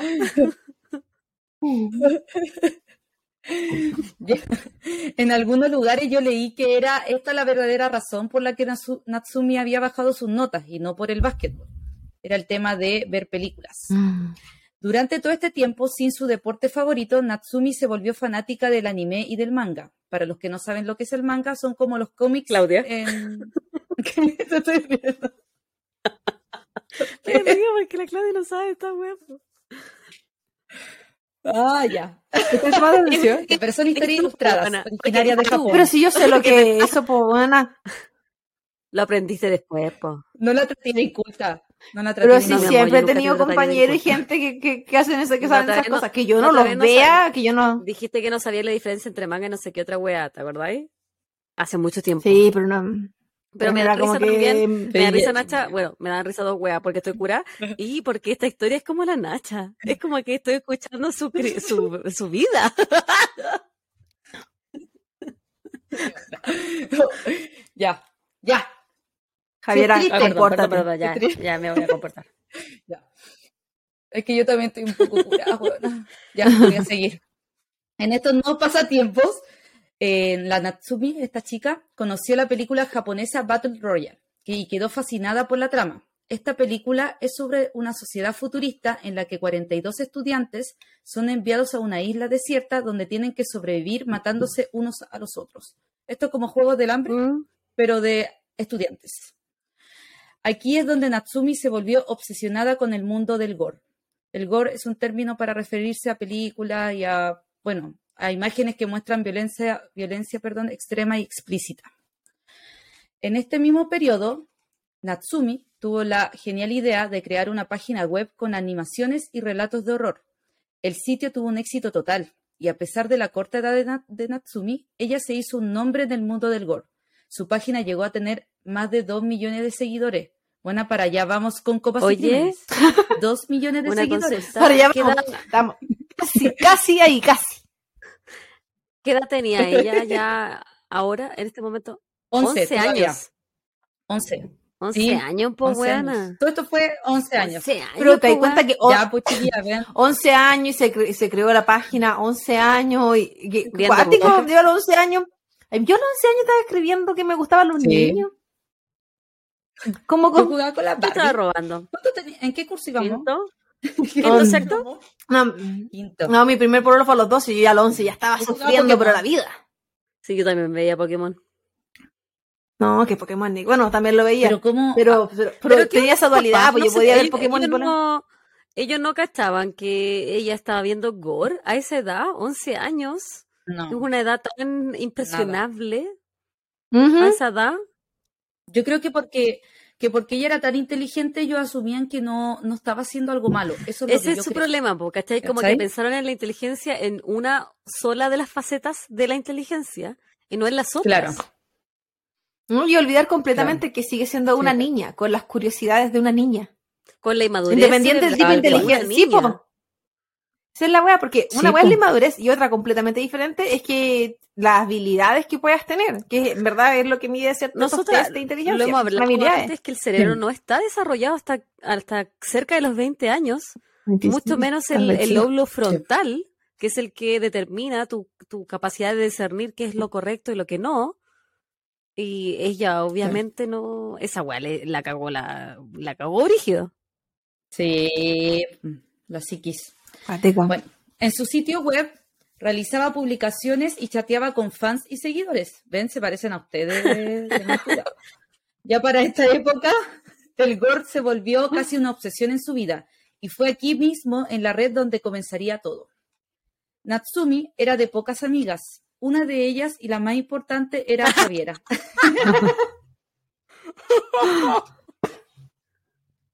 No, era Satomi Mitarai. Un día tuvo una discusión con ella, donde Satomi le dijo que ella era mucho más popular. Y típico era una pelea, pelea de niñas como de- po. del curso, así. Sí, pendeja. Luego de esta pelea, Satomi publicó un mensaje en el sitio web de Natsumi donde la llamaba gorda y pretenciosa, lo que generó un gran enojo en Natsumi y exigió una disculpa a su amiga, la cual nunca fue tomada en cuenta logrando que el odio de Natsumi aumentara a muy altos niveles. Durante este tiempo, Natsumi había vuelto a jugar al básquetbol, pero nuevamente lo dejó, esta vez sí por decisión propia, ya que comenzaba a tener un odio generalizado por el mundo. ¿Esto por qué? Bueno, nuevamente sus calificaciones comenzaron a bajar y tiempo después encontró su diario de vida, donde aparecía escrito en esta misma época la siguiente frase. La verdad es que no me gusta jugar con mis amigos. Eso había puesto cuando había vuelto a jugar el básquetbol. Durante las siguientes semanas, Natsumi comenzó un aislamiento voluntario. Comenzó a ser agresiva con sus compañeros e incluso con su familia. En la escuela pateó a varios de sus compañeros y los golpeaba contra las paredes. Natsumi comenzó a sentir una gran ira en su interior y quería que el resto también lo sintiera. Ya en este tiempo siempre estaba irritada y estaba y perdón, y cada vez más tiempo pasaba encerrada en su cuarto, lo cual la llevó a buscar nuevos programas de televisión. Acá apareció mi inglés súper malo, les digo al tiro, así que me corrigen. Yo no estoy allá en Estados Unidos. Yo tampoco. No te preocupes. esto. Ah, ya, me parece, me parece. Acá apareció Monday Mystery Theater, Theater, teatro, para que sepan. Una serie de televisión en la que la gente era asesinada con cortacartones o cuchillos pequeños. Qué wea la serie. que Durante esas semanas, sí, y los papás, ni ahí. La verdad, yo creo que pasaba hasta mu- mucho tiempo sola esta chica. Yo creo que Sí, por ahí durante esas- decía, así sí. como que ellos Sí, trabajaban y Sí. Sí, sí. te- No hablan mucho de su familia. No, esto tiene, esto, tira tema. mucho a estos niños que en verdad se, como que se están mucho tiempo solos, El mucho, ocio. mucho tiempo solos. El ocio es la madre de los vicios. Sí. Eh, no, porque Exacto. una vez que tuvo acceso a cualquiera de estos programas, una vez que tú tienes acceso a uno, ya es como que es cadena. Es como hoyo- Te empiezas a ver agujero otras negro. cosas. Claro, porque se, Tal es como cual. que se hace un link entre los intereses.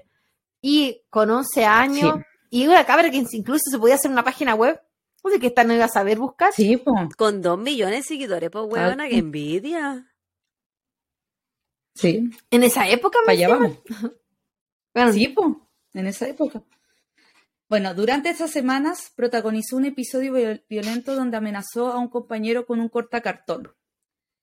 Y esto fue a menos de un mes después del mensaje que le había puesto Satomi de gorda y ahora la venganza real yo, vendría. eh, perdona que te interrumpe. En, Sí. te interrumpa.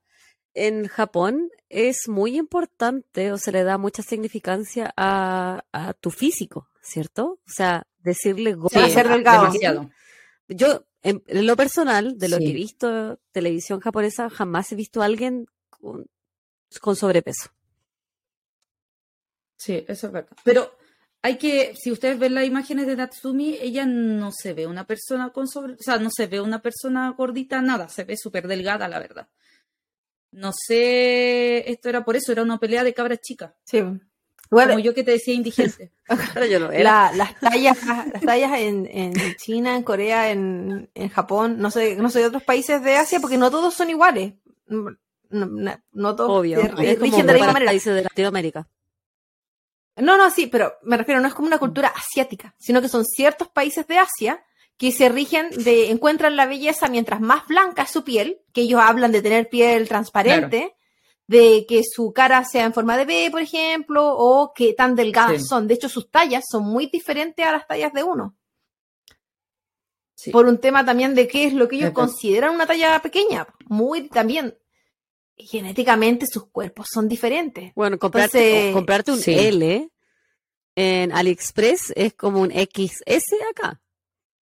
Sí, Así totalmente. mismo las tiendas allá, pues si no, no existen las tiendas para, Para una. o sea, así como que va, todo va a estar en el Mm. mismo departamento, no, están las tiendas aparte. Hay videos, memes de estas tiendas para gente con eh, que ellos, Sí, ellos nombres. Sí, ¿verdad? y que son traducciones como que les dicen, no sé, por el gato guatón Sí. o el gato gordo, por ejemplo, Sí. pero de, de Fat Cat, cosas así, esos son los nombres de las tiendas. Sí. O, no sé, por la que come, o, o no sé, son nombres muy de mierda. Pero, Sí. y todo eso para una talla XL, ¿cachai? No estamos hablando de un 4 Qué de, ya. Yo igual encuentro que aquí es una exageración porque existe hasta el 5 y 6 XL. Ya. Esa weá, Sí. el consumo de tela es impresionante. Yo he tenido Pero es lo pacientes como. Sí. Es, el- es lo que está sociedad. Ayer, ayer estaba en el cine con alguien de ese tamaño. Pero ¿Tú es lo que es esta gente. tamaño? Quisiera, no, te imaginas. Quisiera. Para- iba a ser por inclusiva. Éramos un 100. Yo, siempre- yo siempre soy el cero, yo siempre soy un cero, desde que me acuerdo. Continúa, Nacha, a nadie le Perdón, importa perdón. si es que soy un cero. Perdónanos. Te rogamos. Perdónanos. Ya. Vamos a avanzar hasta el martes 1 de junio del 2004. Todavía tenía 11 años, pasando a los 12. ¿Ya? Niña. Muy Sí, niña, los 12. weona. Era un día especial. Era un día especial para el curso de Natsumi, ya que se tomaría la foto, anu- foto anual. Acuérdense que estas fotos anuales son como las de nosotros también, de esas que salen todos los Ay, compañeros weona con el a Nosotros una lado. cuarto medio y sería. No, no, no la tenían todos los años. es todos los años. No. pues. Pero- No. No tenía. Tuvimos No. una vez en cuarto medio. Sí. Yo en la, no, Y fueron dos fotos. Yo creo que en la, en la media tuve solamente una, si no me equivoco, pero en, es que era un colegio mucho más desordenado, pero a- anteriormente estuve en un colegio que era como típico colegio de curas que lleva 100 años existiendo, y las tradiciones, como la foto, por ejemplo, eran muy específicas. No, Muy- no. Se hace, se hace. No. Aquí igual ustedes van a poder ver la imagen en Instagram de cómo fue esta foto anual, ya que aquí en este grupo aparecen las dos ex amigas, Natsumi con un polerón de la marca Nevada y Satomi que está parada como a, a- la verdad que está cada uno como en una esquina. Ambas sonríen y hacen la B de Victoria, es decir, así, con sus manos. Un rato más tarde, a la hora de almuerzo, Natsumi llevó a Satomi a una sala de clases que se encontraba vacía. Claramente Satomi fue sin dudar, ya que la propuesta era para conocer un nuevo juego online que le había hecho su compañera. Satomi estaba realmente entusiasmada de conocerlo. Natsumi sentó a su amiga en una silla, le sacó los anteojos y los apoyó en un puesto cercano. Fue entonces que Natsumi le advirtió a Satomi que ella iba a morir. Natsumi llevaba una semana planeando en detalle lo que le iba a hacer a Satomi, y hubiera sido injusto que ella no lo supiera, es decir, le dijo a Satomi cómo la iba a matar. En este momento, Satomi no lo creyó claramente porque pensó que era una de las locas ideas que se le habían ocurrido a su amiga. Natsumi le explicó que no tenía que mirar, que esa era una de las condiciones. Le preguntó si le gustaría ponerse una toalla en los ojos, pero Satomi se negó. Entonces, Natsumi le tapó los ojos con una de sus manos y con la otra tomó un cortacartón. Un cortacartón, no sé si todos saben lo que es un Cuchillo cortacartón. cartonero. No sé si tienes por ahí. Sí, que es como La Claudia siempre se sabe un cuchillo lo que viene En otros países. Acá, a- TikTok, algo así se llama. acá, acá le- le- al menos en mi trabajo le decían knife nomás. No. Se hablaba de como cuchillo. No, pero es como los de papelería, claro. de cuchillo de papelería, claro. Como los Bueno. que uno usa en el colegio. Sí. Tal cual. Entonces ella tapó los ojos de Satomi, con la otra mano agarró el cortacartón y se lo clavó en medio de la garganta. La degolló y con su, con su garganta completamente abierta, Satomi no tenía voz para gritar auxilio. Por esto mismo nunca logró defenderse. Natsumi siguió desatando su ira contra ella y le cortó ambas muñecas. Satomi quedó tirada en el suelo de la clase vacía, agonizando en total silencio. La sangre salía a borbotones de sus heridas y Satomi realmente murió sola en esa sala. ¿La tenía amarrada o algo? No, no. Lo que se ve en imágenes como de recreación era que realmente ella estaba sentada y claro, le hizo así y se lo enterró y cuando ya lo enterró no pudo, no pudo ella hacer nada. Y después se lo enterró lo- las muñecas. como que la amiga nunca, ex amiga, nunca, nunca esperó, entonces que al taparle los ojos, claro, la Pensó otra que era una broma. Claro. que- Sí. Es que ¿quién va a pensar que sí, es sí. verdad, weón, igual? Bueno, que, bueno, si tu ex amiga te está diciendo que te va a matar, tampoco es como para que pensés que te quiera hacer cariño. Pero. Es que mira, no, yo te voy a no decir sé si era. Te voy a decir, la Nacha era bien rara. Pero si ella me hubiese dicho que me iba a matar, yo no lo hubiese creído, ¿cachai? Pero, no era, pero nunca fue tu ex amiga, po. Claro, nunca hemos, pues, claro, nunca Sí, bueno, No, no, nunca- yo creo como Nunca nomás. nunca corriste con esa suerte. La, li- la libra.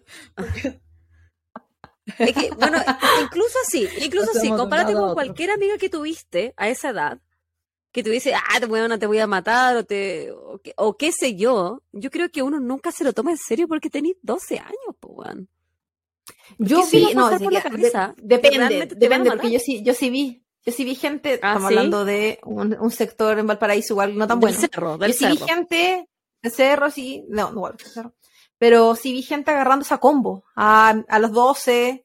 Eh, sí vi gente que te espera afuera con cuchilla a los 12. Ah, no, pero- yo no viví esa pero realidad. Ah, nu- claro. nunca fue algo de que yo diga, este hombre quiere matar a otra persona. No, tampoco Claro. conocía a nadie que planificara durante días él hacerle algo a otra persona. Eran más que nada así como rencilla y cosas así. Pendejadas. Entre los 12, los 13 años. Y co- Sí. Claro, pero igual peligrosas. Si uno lo dice porque igual eran, O sea, se, se Tú me matonaban. estás diciendo eh, pegarte combo afuera. Yo siento que eso, weá, jamás la viví. Excepto Yo quizás tampoco. como en tercero medio, vi huevones como agarrándose afuera del colegio, pero Ay, pero eso como- nunca lo vi en el colegio con la media. Pues estaba en otro colegio también. Pero nunca con no, era como pura Ah. palabra nomás. Así como de aquí, así Sí. como, claro. Sí, hay que aquí no, otro- otros sectores también, pues más te espero afuera. Y de repente también es que este cabro de 12 no, es- no es solo un cabro de 12, pues cabro de 12 que tiene un hermano de 16, que conoce al tanto, que es el primo del tanto. Claro. Entonces ahí es como que Claro. se mezclan. Es verdad. Pero sí vi como peleas, pero no. No sé. No, no, no, no sé si aún así no me hubiese Sí. imaginado nunca yo o alguna cabra a- algo así. No, claro. con suerte vi No. empujones entre mujeres. O cabras hablando mal de otras Sí. cabras. Mm. Pero nada más. Qué brigio. Sí. Bueno, Nat- sí, Natsumi salió de la sala de clases como si nada hubiese pasado, sin mostrar... Ah, perdón, estoy demasiado...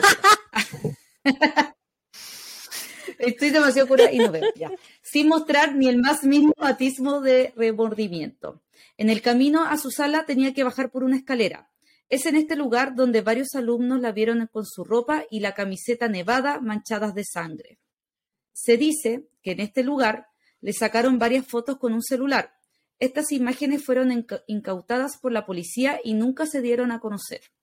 Solo se viralizó una imitación o cosplay o disfraz que se lo mostraremos también en Instagram, ya donde aparece na- una persona muy similar a Natsumi, llena de sangre, bajando por la escalera y con el cortacartón en las manos. Luego de bajar las escaleras, Natsumi llegó a su clase muy tranquila. Al verla llegar llena de sangre, eh, su fue una gran sorpresa tanto para sus compañeros como profesor. Este último ya se había dado cuenta que las dos niñas no estaban en la sala y había entrado en pánico, pero pensó que Natsumi se había lastimado de manera accidental, hasta que ella misma dijo, esta no es mi sangre. El profesor salió corriendo a buscar a Satomi. Natsumi, quien en ese momento volvió en sí, lo iba siguiendo, llorando y repitiendo, he hecho algo malo. Para cuando llegó la ambulancia, el corazón de Satomi ya se había detenido por la gran hemorragia. Luego de esto, se llamó a la policía. Natsumi confesó y dijo que lo había planeado durante cuatro días. En la estación de policía demostró algo de remordimiento. Hice algo malo, ¿cierto? Lo siento, lo siento mucho, decía mientras lloraba. Esa noche fue su primera noche en la comisaría. No paraba de llorar. La policía no sabía muy bien qué hacer con esa niña de 11 años que poca hora antes se había convertido en asesina. Finalmente, ella aceptó algo de pan y jugo. Cuando los detectives le preguntaron por qué había matado a su amiga, les confesó que se debía a los mensajes que Satomi había escrito en Internet. Ella escribió algo malo sobre mi apariencia muchas veces en la red hace unos pocos días atrás y no me gustó eso, así que la llevé a una sala de clase y le corté el cuello, luego de pedirle que se sentara en una silla. Igual ella ya cachaba, o sea, uno lo piensa, igual sabía todo lo que estaba haciendo, o sea, Eh. realmente ahí se nota que ella era una niña con un coeficiente intelectual muy alto. Realmente ahí yo creo que No era, sé si eh, a esa edad era donde mostraba se todo. tiene un entendimiento de lo que es la muerte en realidad. No sé si, no sé qué tanta Sí. conciencia uno, uno Pues- puede tener entre los 11 o 12 de que la gente se muere. O yo, yo digo, 11 años igual es un preadolescente, no son tan, tan, tan bebitos, pero eh, la conciencia de la muerte de repente es una cuestión que uno entiende un poquito más en la adolescencia avanzada. Es que la muerte creo, igual es no un sé. concepto Sí. abstracto por gran, por gran parte de tu vida, hasta quizás la adolescencia, donde quizás tú Sí. puedes experimentar la muerte de algún familiar, porque estaba un poquito mayor. Yo creo que ella eh, tenía un poquito trastornado el tema entre la realidad y la ficción. Eso. Eh, ya me sabemos. Sí. Sí. Bueno, ahí vamos a saber un poquito más adelante qué pasaba. Los abogados de Natsumi dijeron que luego de, esta, de esto ella comenzó a cuestionar sus acciones y que había expresado remordimiento repetidamente. Me pregunto por qué lo hice. Si hubiera pensado y actuado apropiadamente, no habría sucedido. Me gustaría disculparme. La ley japonesa prohíbe. sí. Como que fuera algo sí. que ella pudiese eh, Revertir. revertir. Ah, claro. Claro. La ley japonesa prohíbe la publicación de los nombres de los menores que cometen delitos. Es por esto que ella fue en un momento llamada la chica A en la prensa y noticiarios. De a poco el caso comenzó a tener gran interés por el público y para no seguir llamándola como chica A, la rebautizaron como Nevada, por el polerón que estaba utilizando el día del asesinato. A ese nombre le sumaron la palabra Tan, que significa pequeña. Así fue como Natsumi se convirtió en Nevada Tan.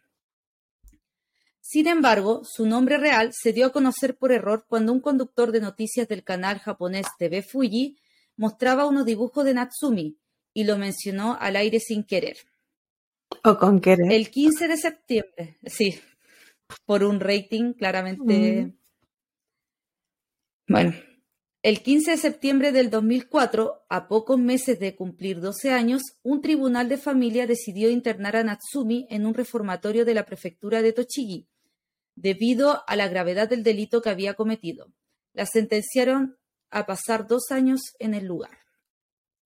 Mientras estuvo ahí, fue entrevistada por varios psicólogos y psiquiatras infantiles, los que realizaron todo tipo de pruebas. Se pudo determinar que Natsumi sufría del síndrome hikikomori, un síndrome que lleva a la aislación y no querer dejar su casa ni tener contacto con otras personas. Además, se sugirió tiempo después que debido a sus problemas de comunicación e intereses obsesivos, Natsumi podría sufrir de síndrome de Asperger. Pero a pesar de estos hallazgos, ninguno puede explicar el comportamiento agresivo de ella. Ah, Yo no conocía ese síndrome de hikikomori, Yo lo conocí ahora. tampoco. Y yo creo que todos tenemos un poco eso de querer estar en la casa siempre. Yo todo. siempre. Quiero estar siempre en mi casa, no tener contacto con nadie. Bueno, avanzando al 18 de marzo del 2005, su curso se graduaba de primaria. Los estudiantes recibieron el clásico álbum de fotografías con una página extra en blanco. Ahí podían poner imágenes de Satomi, de Natsumi o de ambas. El padre de Satomi, Kyoji, aceptó el certificado en lugar de su hija más joven. Kyoji había perdido a su esposa un par de años antes debido al cáncer. Su hijo mayor estaba viviendo por su cuenta y por lo que había quedado él a cargo de sus dos hijas, la mayor de 14 y Satomi de 12. Durante la ceremonia de graduación, un profesor además puso un gran retrato de Satomi en una silla vacía entre las estudiantes femeninas. Qué triste. Natsumi, las, sí, Natsumi la Triste, asesina, porque así le decían. También recibió un certificado, aunque no fue entregado en la ceremonia, ya que se esperaba que se reintegrara en algún momento a la sociedad para terminar la secundaria. Tú dijiste que a ella le dieron dos de años. dos años en... Sí. Y luego de estos dos años, en septiembre del 2006, la Corte decidió extender este periodo por otros dos años más. Querían continuar con la evaluación psicológica. Natsumi no evolucionaba y por su extraño comportamiento creían que podía seguir representando, o sea, perdón, presentando un peligro para la sociedad. ¿Se entiende? El 29 de mayo, sí, del 2008, con 15 años, le concedieron el beneficio de arresto domiciliario. Las autoridades aseguraron que había desarrollado las habilidades necesarias para interactuar con otras personas en sociedad y admitieron que no estaban buscando una sentencia adicional. Lo último que se sabe de, Sato- perdón, de Natsumi es que en el 2013, con 20 años, fue liberada con su condena totalmente cumplida. Ella y su familia se mudaron a un lugar oculto de Japón y hoy ya tiene 30 años. Probablemente, como lo hacen siempre allá, cambió el nombre, sí. el apellido, Lo más probable. para poder, incluso cambió su apariencia, por lo que habían dicho, para que no la Qué reconocieran. difícil. Qué difícil. Sí, igual Sí. como su crimen había sido cuando ella tan pequeña, era igual era fácil que cambiara su apariencia, pues sí. Muy Totalmente. Y además hay pocas fotos en internet de ella, como que hay más representaciones. Claro, por la misma edad. Pero bueno. qué difícil porque estás en una Sí. etapa de tu vida en la que tú estás volviéndote una persona. Tú, yo, en mi opinión, uno no se convierte en, en quien tú eres hasta quizás entre los 25 y los 30 años. Entonces ella est- está Claro. como en, tan, en tanto desarrollo que quizás borró la realidad con todo lo, lo que es la interacción virtual y todo lo que ella conocía y todo lo que ella vio a esa edad tan temprana es como, qué difícil es juzgar a alguien de esa edad, no solo legalmente, sino Sí. que moralmente, y cómo de ahí en adelante tú sigues, como cómo los redireccionas Y la a que familia. sean una, una persona Sí. que no vuelva a matar y que sea alguien como activo en la sociedad, como que sea alguien que se pueda desarrollar en la sociedad. Porque, bueno, Que ella sea a alguien que entienda por los límites. Sí, pues alguien que entienda los límites, Sí. esa es la wea. Eso es, qué difícil es Sí. lidiar con un niño asesino. Sí, pues. Qué brigio. Por eso me llamó la atención. Sí, este porque caso. la inmadurez cerebral, pues, weón.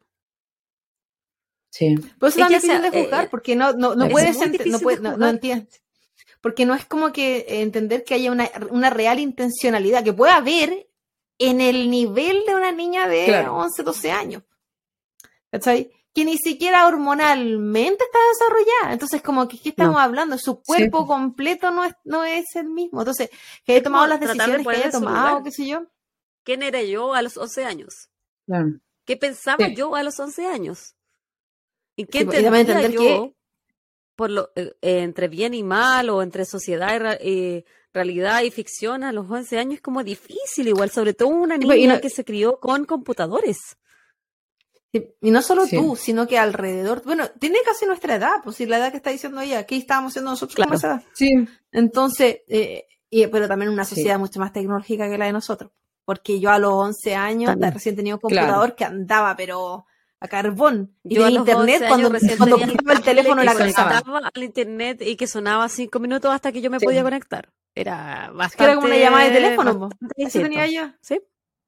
Y, Sí, po. y que lo tenía yo, teléfono, pero sí. al menos el brígido. 50% de mis compañeros no tenían acceso a eso, porque nuevamente uno tiene que pensar también en el Claro. círculo donde tú te encuentras. Y yo era para nada alguien pudiente, pero era menos pobre que el resto. Entonces era como, va, va a depender Claro. mucho de la, donde tú te rodeas, pero es súper complejo. La otra vez estaba viendo, bueno, la otra vez hace tiempo, hay un caso muy, muy, muy famoso de una niña que era conocida como una niña torturadora, que tenía como, era menos, en menos de 10 años, que le ponía agujas al hermano, que es muy famoso, no recuerdo el nombre, que si no me equivoco es de acá de Estados Unidos. No O- o- no, ¿Lo hacía con animales también? ¿O no? No me acuerdo, pero era conocida por la, era la niña torturadora. La cosa es que le hicieron entrevistas y muchos estudios psicológicos.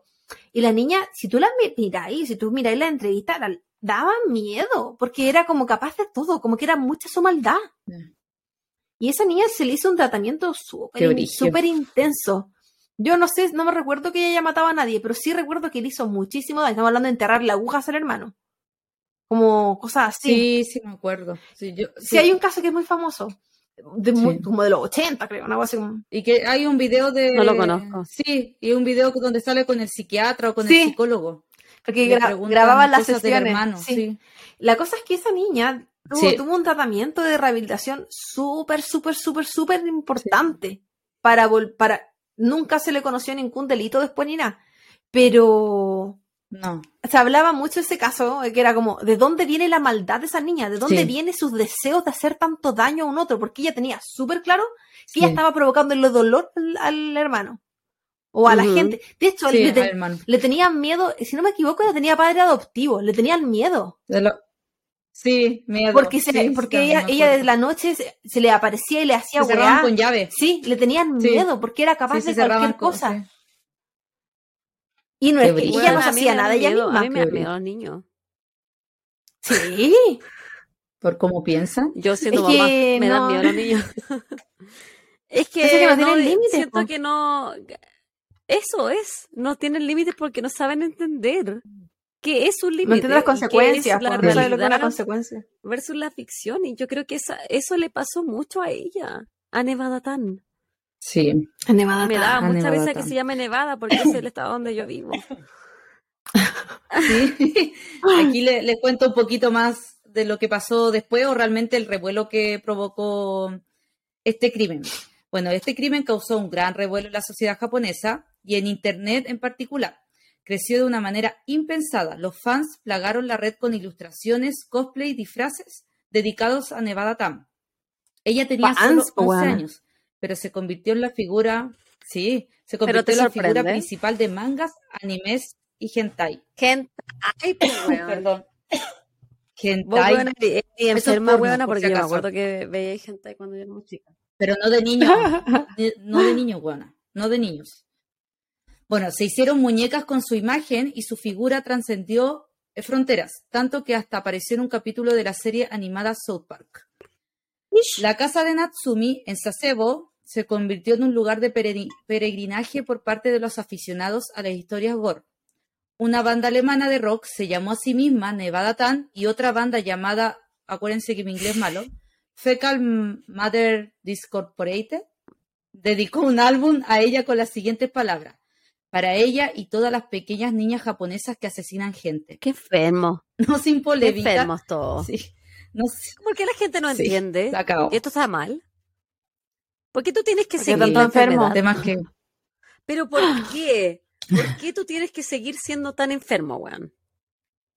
Eso Sí. es lo que me carga de de repente- si gente. ya somos adultos. pues, Porque sí. no hay de repente como, toma- como- gente, hay mucha gente que toma casos de, de- de crímenes y los ponen en sus canciones o de personas que cometieron Sí. crímenes y no lo piensan. Cuando salió este, re- este documental de este, de- ¿cómo se llama este weón que, que mataba a los hombres? ¿Jeffrey Dahmer? El, Levi- No. el- ya, ese mismo, salieron cuántas canciones que lo nombraban. Ah, sí. Muchas, y que por los siglos de los siglos habían pasado súper piola. Y claro que después del documental de Netflix, es como que empezaron a ser cancelados y Claro. qué sé yo. Pero por mucho tiempo la gente las cantó. Bueno, la misma Y- Katy Perry, po. Dijo, Sí, me voy a comer tu corazón como Jeffrey Dahmer. Y eso no es chistoso. No es chistoso. No. No es gracioso. Igual ella no escribe ni sus canciones, pero igual. no es cultural. No es algo que hay que celebrar. ¿Por qué estamos celebrando esa weá? terrible, ¿Cachai? Es como, tú no te das cuenta tampoco lo que es la realidad. Si encontráis que esa weá es No, algo para admirar. Totalmente. Sí. Bueno, no sin polémica, Natsumi se convirtió en el símbolo de rebeldía de una generación. Los frikis la idolatraban, ya que ella era uno de ellos. Los fans y seguidores de Natsumi crearon un sitio web especial sobre y para ella, pero rápidamente las autoridades locales lo dieron de baja. El polerón no esquivó el furor. La Universidad de Nevada en Estados Unidos admitió que el modelo gris con la inscripción que había usado Natsumi el día que mató a Satomi se convirtió en el objeto más vendido en los meses siguientes al homicidio. Cuando se dieron cuenta el por qué, lo tuvieron que sacar del No me catálogo. sorprende igual de Japón. Imagínate. Porque No, Japón bueno, es que no me. Creo que compraron nada. miles. Miles. Japón es sí. bizarro. No me pero sorprende nada, nada, Yo, nada. yo desde que vi la película El Club del Suicidio, la vamos a recomendar esta semana. Qué. Yo Sí. desde que quedé traumada. Sí. Del caso, Y existía el club del suicidio. sí, sí. cuando, el tema. cuando la, la hizo el caso, pues contó que después lo siguieron en la tumba y, y todo lo que hicieron y que mira cómo me está ahí. Como que Sí, uno queda- está le queda claro Yo que... encuentro- Bacán Japón. Como so- o sea, me encantaría ya. ir, visitar y toda la weá. Qué bonito debe ser, qué rico el sushi, pero weón, tan enfermos, culiados. Sí. Demasiado. Eso es muy bizarro. Bueno, y ese fue mi caso, pues chiquilla. Ese fue mi caso. Ah, Tengo, bueno. ¿cómo se ¿Referencia? llama? Me ¿Referencia? olvidé cómo se llama, Referencia. referencias, pero tanto en inglés, bueno, no, no sé si soy tan capaz. Inténtalo. Dila, Tengo dila, como, dila como en Ya. español, pues. Ya, una de ellas, ya viste que se va a reír la Javiera de mí para siempre. No, si no me La revista, Ya. la revista Una es The Afrinic with IQ of Genius Natsumi Suji 11 Slither Classmate Trot Murderpedia, Murderpedia Nevada Murder Tan, pide. Medium.com, no voy a decir .com, Desacebo slash Japan's Youngest Killer, BBC.com, Japan Schoolgirl Killer Sorry, Newsrebeat.com, Nevadatan, The Story of a Genius Girl Who Tore Her Friends Trot for a Message on the Internet, Clarín.com, Nevadatan, la niña genio de 11 años que degolló a su amiga por un mensaje de Internet, Wikipedia, Killing of Satomi Mitarai, y un podcast, Largos Días y Plácidas Noches, la perturbadora historia de Nevada Tan. Oye, de- Pero debo decir que este fue el más largo de todos los que pude escuchar, de todo, fui la más larga. Ah, la, la más completa. Sí, ¿no? Sí. ¿Hay mangas de Nevada Tan? Más que manga, hay fanart, Ah, que son como imágenes que hacen, pero pequeñitas, así como historietas, pero como solamente del momento donde la mató, por ejemplo, pero pequeñas, así como de una plana. Sí. Como un manga completo. Lo acabo de ver mientras la Lena Che hablaba. ¿Verdad? ¿Tú, Googleé, po, Nacha, googleé, eh, y, y todo, María Ignacia todo lo que Nacha está diciendo está ahí. Tú conociendo esta historia, ¿tú crees que ella entendía lo que estaba haciendo antes de matar a su amiga? Yo creo que no. Yo creo que no. Lo que pasa es que, ¿sabes por qué creo que no? Porque ella cuando se lo comenta a su amiga, yo siento que ella sentía que era como, no un juego, pero como que era algo que ella podía devolver al, al pasado Algo igual que como sin películas, No entendía, que- ¿cachai? no, entend- no entendía Sí. que era, la muerte es irreversible. De, claro, que era definitiva, ¿cachai? Eso es lo que yo creo. Ahora, es lo que tú decías, que a los 20 años uno recién como que está... Bueno, yo a los 30, como un que poquito más sabe o lenta. que está... Pero ella con 20 años recién fue liberada, por lo mismo yo creo. Yo creo que ahí terminó, bueno, estuvo siempre en reformatorio, pero con 20 años pudieron ahí recién saber que ella no iba a ser capaz de volver a hacer un asesinato. Igual que Cuático. Por ahora. O sea, ca- cada, uno carga con sus cruces de distintas maneras Sí. en, en- en la infancia. ¿Quién no cometió errores? Obviamente, porque uno va creciendo y entendiendo Sí. el mundo. Pero que cuático que tu cruz sea que mataste a tu amiga. A los 11 Sí. años. A los 11. Pero- Pero, qué niña. Yo a los 11 años no me había llegado ni mi periodo. Tampoco. Pero No. imagínate a los. Oye, pero en algunos lados... Dale. Dale nomás. dale. Ah. Ah, ¿Quién le da? ¿Quién le da? ¿Qué a usted? Nacha, dale tú. Lo que pasa es que leí, leí en algunos lados que ella como que cuando baja la escalera, ella estaba como en otro mundo, como que ella no cachaba lo que estaba pasando. Y cuando llegó con el profe y dice que esa no es su sangre, ella como que ahí dijo, bueno, se los comenté, dijo que había hecho algo malo, como que en todo su momento como que ella sentía, yo siento que ella creía que estaba como en una película o algo así. Entonces, claro, bajó como si nada, así como que estuviera en trance y después llegó a su donde su profe y dijo, no, como que ya la cagué y se puso a llorar y lloraba, lloraba, lloraba, según lo que salía en, en, Llora- pero- en la Pero internet. quizás lloraba por la reacción de los otros. Por entender que eso le iba a meter en un problema. Que es como algo que Sí. uno puede, le puede pasar a esa edad. También puede ser. No es, por, no es lo que haces, es las consecuencias que, está- va a traer lo Claro. que haces. Y cuando te das cuenta que, está que vas a Sí. enfrentar consecuencias por la reacción del resto, quizás ahí recién fue como en la cacheta de mierda, me equivoqué. Porque como tú dijiste, era una mujer, una mujer, una niña que había tenido todo fácil y que en general tampoco, Sí, eh, fuera de que, no sé, pues no la dejaran jugar al básquetbol, no sé, una wea muy ple, no, no supo lo que, ella le, que le dijeran que lo que estaba haciendo estaba mal. Porque también a los 11 años, Claro. ¿qué tanto te pueden decir que las cosas que así están mal? po, Bueno, no le dijeron que nada Mal. era mal, po. De las cosas que veía, Sí. nadie le dijo nada. Por ejemplo. No, pues, Más- más- no, porque quizás lo que veía era en secreto, quizás no la gente sabía no lo que ella veía, claro. pero lo que ella hiciera, eso le podrían decir, sabéis que esto está mal, esto está bien, quizás estaba acostumbrada al reconocimiento. Y, reci- Sí, y recién ver una reacción negativa ante sus acciones fue como, ok, Sí. quizás diferente a lo que ella esperaba de las películas que estaba viendo, quizás Mm. cuando alguien mataba en las películas, Claro. porque piensa que, si bien la Nacha dijo que lo había, lo había planificado por, por día y qué sé yo, no lo hizo en ninguna parte Sí. escondida. No se, no, no, No. no hizo para que no la vieran, ni para que no la notaran, ni que tampoco fue una gran planificación, tampoco- una niña. Pero Que tanto No, también uno quizás puede planificar a esa edad. ¿Cachai? quizás pensó que matar no era algo tan malo. Sí, claro. No, y que quizás, quizás pensó que matar no era, era algo que la gente hacía. ¿Qué, qué, qué versión de la realidad estaba viviendo también en ese entonces? Pues? Y era lo que Porque pasa que la gente po, vive una realidad paralela, gore. Y le gustaba el gore. Es como normal Sí. nomás. Quizás pensó, toda la gente lo Claro. hace. Es como súper normal. Es como las teleseries. Claro. Difícil entender lo que pasaba por su mente. Tenía 11 Es años. como los niños, los niños y sus fantasías. O sea, piensa en los niños que ven, eh, no sé, un, un ejemplo bien ridículo, Dragon Ball Z. Y de verdad creen que pueden Claro. tirar un Kamehameha, ¿cachai? Y de verdad creen Yo- que pueden sí entregar la energía de esa forma.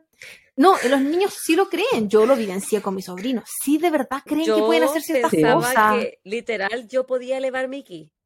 Y era. Y que hacíamos el, la, No, la fuera hueveo. En los comerciales. Yo le decía a mis compañeros, ¿tú sientes que mi ki está más alto hoy día que ayer? Porque yo he entrenado. Y es como, weón, tú no entendís, ¿cachai? No entendís la realidad de la ficción. No, De- Mi sobrino me decía que estaba entrenando porque él quería, al que en ese entonces era mi pareja, quería vencerlo en luchas. Mi pareja, que era como cinco veces el tamaño en alto y en ancho de mi sobrino. Pero que él estaba entrenando porque él podía conseguirlo y como veía weas como Spider-Man y Dragon Ball Z, en la mente de ellos es algo que ellos pueden lograr, porque Claro. él tenía que defender a su madrina. No sé de qué me tenía que defender en verdad. Pero eso es lo que él decía. Del desamor, mamita. El que sabía, él De veía, la pirula loca. él veía el futuro de la no pirula que había. Ah, ese era. No, no estoy diciendo que él no tenía, estoy hablando de que, la que yo no recibía. Pobrecita. Son cosas, cosas pasan. Pero, pero sí, cuático. Y eh, algo más, Nacha, que tenga que contarnos, que te estamos interrumpiendo, hablando de los penes de mis ex. No. no, ahí terminé mi caso, chiquillas. Cuático.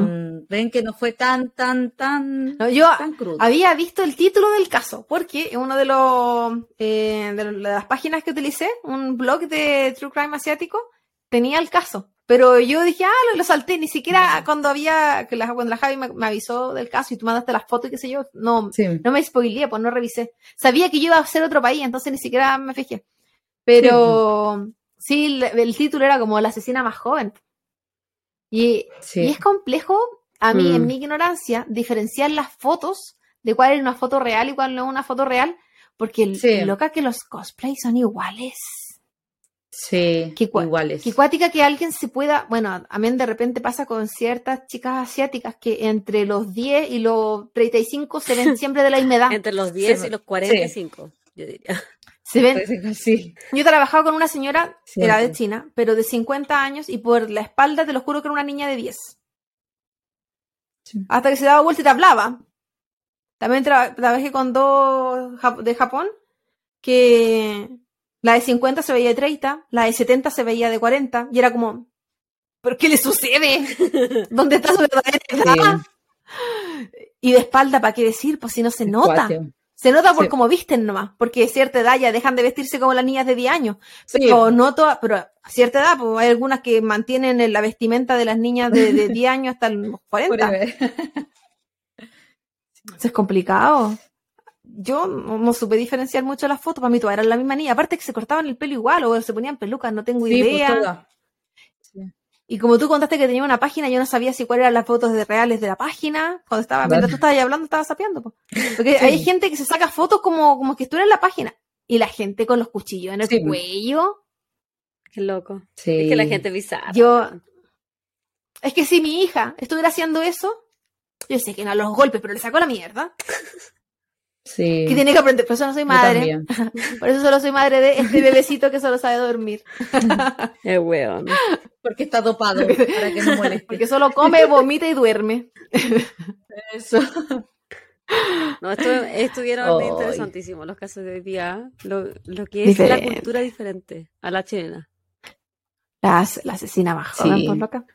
Yo tengo un caso de- que quiero hacer hace tiempo que la Javi se la había mencionado de, la, de una asesina en Chile. Hay dos adolescentes que a mí sus casos me llaman demasiado la atención. Mm. Dos. Y dos bien mentirosas. Pero, Oh. pero que, claro, en Chile también lo mismo, pues si no podían decir los nombres reales, yo de hecho no sé cuáles son los nombres Sí. reales de una, de la otra sí sé, pero porque se filtró en la red, po. Solo por Claro. eso. Pero eternamente resguardadas, eternamente tapadas, temi- después del Sename van a quedar libres. Y como a los 15 años planificaron Oh. muertes de gente, planificaron. Por supuesto, bien con Qué las manitos limpias para que otros los mataran. Una hicieron, hizo que mataran al pololo y la, a la, a la ex pareja, ex pinche, y la otra hizo que mataran a la abuela. Sí, bien, bien piola. Con la Oh. que ella vivía, la que la mantenía, piola. Pero se dio. Hay hartos casos, hartos casos como Sí. importantes que en algún momento haremos, porque hay tanto caso para hacer. Y a medida que va pasando el podcast, Sí, más yo también tengo otro caso. Sí. se vienen próximos especiales. Sí. Lena Chet, no te preocupes. Sí, se viene, se viene, pero la Nacha, yo, yo, Porque tengo uno para juntar tres. yo le tengo una petición a la Nacha Es decir, los tres. de futuro. Le tengo una petición. A ver. Se la he dicho como tres veces. Que necesito que ella lo haga. Sí. ¿Cachai? Pero es bacanísimo. Eh, no. Estupenda entrega, chiquillas, por supuesto, no me puedo quejar. Eh, me siento muy culturizada el día de hoy. Pensé que iba a decir curada, pero qué bueno que culturizada también. Mira, miren si yo estoy rojita y miren. No, Estoy ah, también, weón, así yo como cinco copas, coche, tu madre no me escuchaba y llenar y llenar y llenar el vaso. No, Qué rico, noté, noté no que tus ojos se fueron cayendo. Así. Sí, lo- como los ojitos de la Javi comenzaban a, de- a descender. Sí. Sí. Como mi Clayton en el cielo. Ojito de muñeca. Eh, ya pues, chiquilla. Estupenda entrega, estupendos casos. Una vez más, el continente asiático nos sorprende, pero para mal. Terrible, terrible, Sí. terrible. Eh, esperamos sus comentarios, cabros. ¿Conocían los casos del que- día de hoy? Yo creo que no. Sí, sigo cuéntenos. No, no, creo que el de Indonesia, porque ahí innovando siempre. Siempre. Pero ahí, para que nos cuenten, nos comenten, ya saben, como siempre, suscríbanse, estamos en todas partes, todas partes. Pero más Everywhere. importante, porque donde más estamos, eh, en Instagram y en Spotify y por supuesto en YouTube, vayan a hacer el apañe, no sean todo lo que es la tacañez.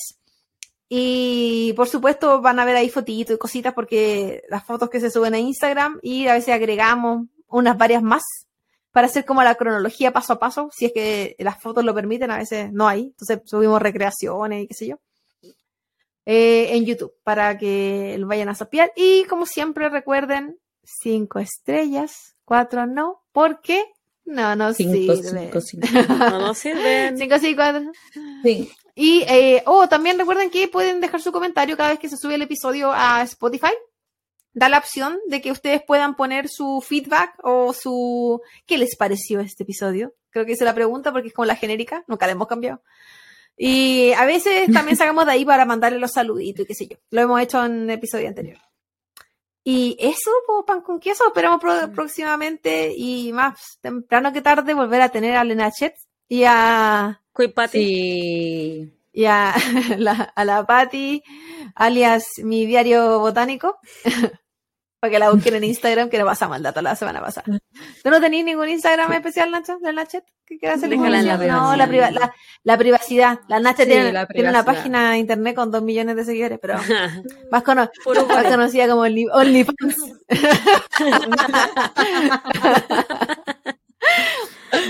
Así que eso, pues cuídense mucho y nos estamos viendo Sí. prontamente. Nos vemos pronto.